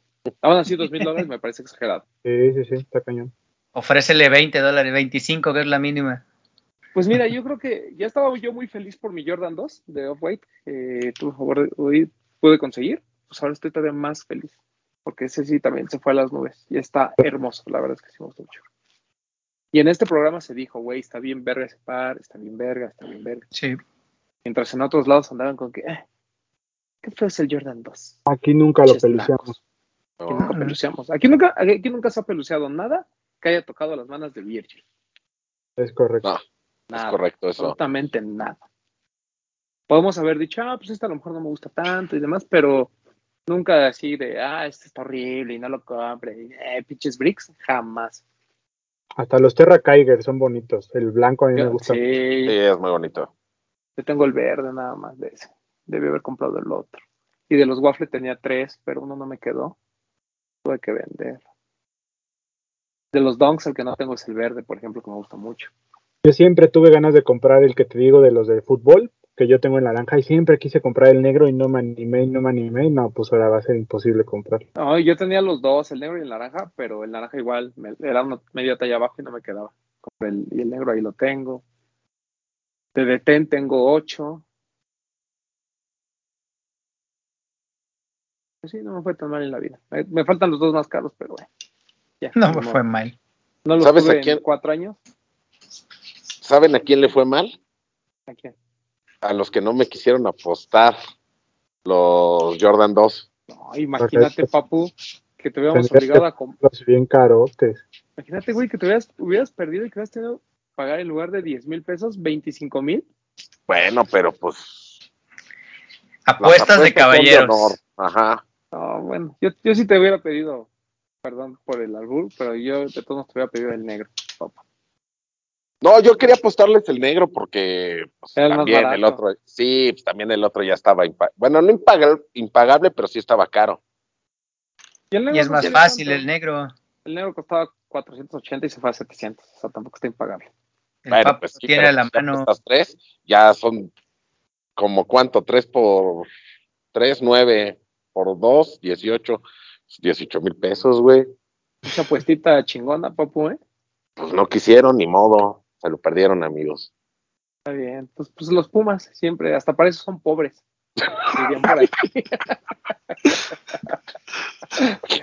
Pero bueno, está bien, amigos. Pues ya, este, sí, el triste lo de Virgil. Eh, pero bueno, vamos a ver qué pasa con, todavía lo que, los pares que faltaban. Por ahí veo muchos rumores. Como que en la semana, ¿no? Se desataban muchos rumores de que venía el, el Canary Yellow, que venía el Military Blue del 4, que venía el Bread del 4. Vamos a ver en qué termina todo esto. Y eh, pues esperar lo de hoy, hoy o mañana, esta semana, es la, mañana es la pasarela en Miami de la colección Spring Summer del 22 del Louis Vuitton, la última probablemente que haya dejado el señor Virgil Abloh, este, completada, porque seguramente ya estaba trabajando en la siguiente, pero pues, seguramente habrá más información de lo que va a salir, lo que no va a salir, de cómo lo maneja Nike, que ahorita pues Nike ya no puede darse lujo, pues todo lo que está construido es o lo de Virgil o lo de Travis, entonces pues sí, mucho respeto y lo que tú quieras, pero tienen que trabajar y vamos a ver qué pasa con el Blazer, que ya está en tiendas, a ver si se lanza la próxima semana como se tiene previsto. Pues ya, este, esta semana Jordan 1 de Mamanier, creo que es el, el, lanzamiento de la semana. Y fuera de ahí, pues no tengo otro en la, en la lista. El, el, cuando. Ah, uff. El cuando uno. Ese, Esperamos, ese minus one está. Hablamos de la próxima semana, ¿no? Esperamos conseguirlo se va a conseguir. Bueno, tú sí, nosotros el resto esperamos conseguirlo. Va a conseguir, eso mira. Yo, ya, mandé mensaje a la tienda amiga a ver si me lo ven. de hecho, yo quiero que vayan todos a, a la página de Nike Sneakers para que vean en lo de noticias y eso, que sale Cintia. Cintia. Sí. Sneaker Off se llama esa sección, ¿no? Sneaker Off, algo así. Show off. Donde ya, salió gente privilegiada como Frank, Frank eh, Toñito y ahora pues. Sneaker Style. Sneakers Style se llama. Para que pues lo chequen. Salen esos y no sé qué más vaya a salir en la semana, pero. perdón, cuando salió, Frank, cuando salió, Frank, se llamaba The Drop Off. Ah, ok. Es otra sección. Sí. ¿Qué, qué GC salen, mi queridísimo Vic? 500 Low. No sé cómo se llama y un Quantum que ya está anunciado. Ah, el Amber, ¿no? Ajá. No confundir con Abner, que le mando un saludo también. Pero bonito, ese cuento está bonito. Eh, está bonito el cuento. Eh, vámonos, eh, doctor. Ahí saquen todos sus links para el cuando lo necesito para mi rotación de hospital. Eh, saluditos, cuídense. Sí, no mames. Muchas gracias por vernos, gracias por la invitación. Y recuerden vernos en un cover, martes 8 pm. Y en los conspiranoicos, sábados 10 y media más o menos. Si hay esta semana un cover. Sí, ya. Ah, fue ayer, pero sí, sí hubo. Ok. Ahí te mando al ruso, bien depiladito. Por favor. Este. Papu. Este, pues nada, gracias por vernos, por escucharnos. Recuerden seguir utilizando el hashtag los de los tenis, igual mencionándonos o etiquetándonos en, en sus fotos que suban a Instagram para el domingo hacer una fina selección de las cinco mejores que estén en nuestras historias y se quedan en un highlight. Síganos en TikTok, ya saben. Ya saben. Y hoy no sé, va a haber show del tío Román, Román. Espero que sí, papu. En las últimas semanas algo se me, se me habían atravesado varias cosas, pero, pero, que ya no se me atraviese nadie. Ok. Esperemos que no se te atraviese nadie. Y si hay, fíjense, ya sea en Twitch o Instagram. Eh, mañana, jueves, chismecito rico. por ahí de las diez y media, ya saben. Ahí, sí. seguro, ahí no hay falta. Porque les tengo varios. Uf. Y acuérdense de seguir la cuenta de los utileros, Breton, ¿no? Los utileros, arroba los utileros. Los utileros son los guion bajo utileros, ahorita no me acuerdo. Los utileros todo junto. Arroba los utileros porque están subiendo unas fotos de Alex de gran calidad y unos jerseys hermosos. Ojalá fueran fotos de Alex, pero son de jerseys. Bueno. Y a mí síganme en Instagram como yo soy Powell y ahí nos vemos la siguiente semana, amigos. O esta misma semana, mañana en Chismecito. Ok, Bretoncito.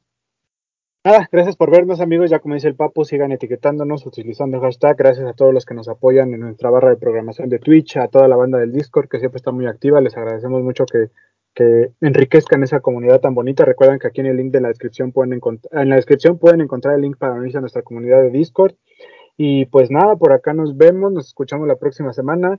Igual gracias al Papo por el comercial de los utileros. Esta semana vamos a estar subiendo unas fotos precisamente de la colección que les conté de los jerseys de Virgil, ahí como a manera de homenaje, por decirlo de alguna forma, para que los conozcan. Y pues están jugando semifinales del torneo, también les vamos a compartir algunas cosas de eso, pero bueno, chequenlo ahí. Gracias a la gente de Nike que nos mandó también parte de la colección de Los Ángeles por las Águilas, que es relacionado con el América, que aunque ya me lo eliminaron, pero la colección está muy bonita, chequenla también ahí. Y pues nada, gracias por estar aquí, nos vemos y nos escuchamos la próxima semana. Nos escuchamos la próxima semana, eh, no hype no va a haber esta semana, yo creo que va a ser hasta la siguiente semana. Este, si es que, si es que existe todavía no hype para cuando ustedes escuchen este programa. Mm, ¿Qué más? Este este, ¿qué, otra, ¿Qué otra cosa tenemos que recomendar, Papu? Nada, ¿verdad? Ah, si tienen ustedes cinco favoritos de Off-White, pónganlos ahí en los comentarios y etiquétenos en las fotos que suban. No, pero por favor, no empiecen con esas mamadas de, ah, se nos fue un grande y bla, bla, bla. Así, las fotos de su Off-White favoritos, si es que tienen, y ya. No necesitamos más, este, más mensajes de loot. Nada más ahí nos etiquetan para saber que ustedes son una gente decente que simplemente sube su foto sin afán de hacerle a la mamada, ¿no? Que se quedaron sus pares. Que se quedaron sus pares. Y este, y pues nada, nos escuchamos la próxima semana, los quiero mucho. Besitos. Adiós. Bye. Hablemos de tenis, nada más.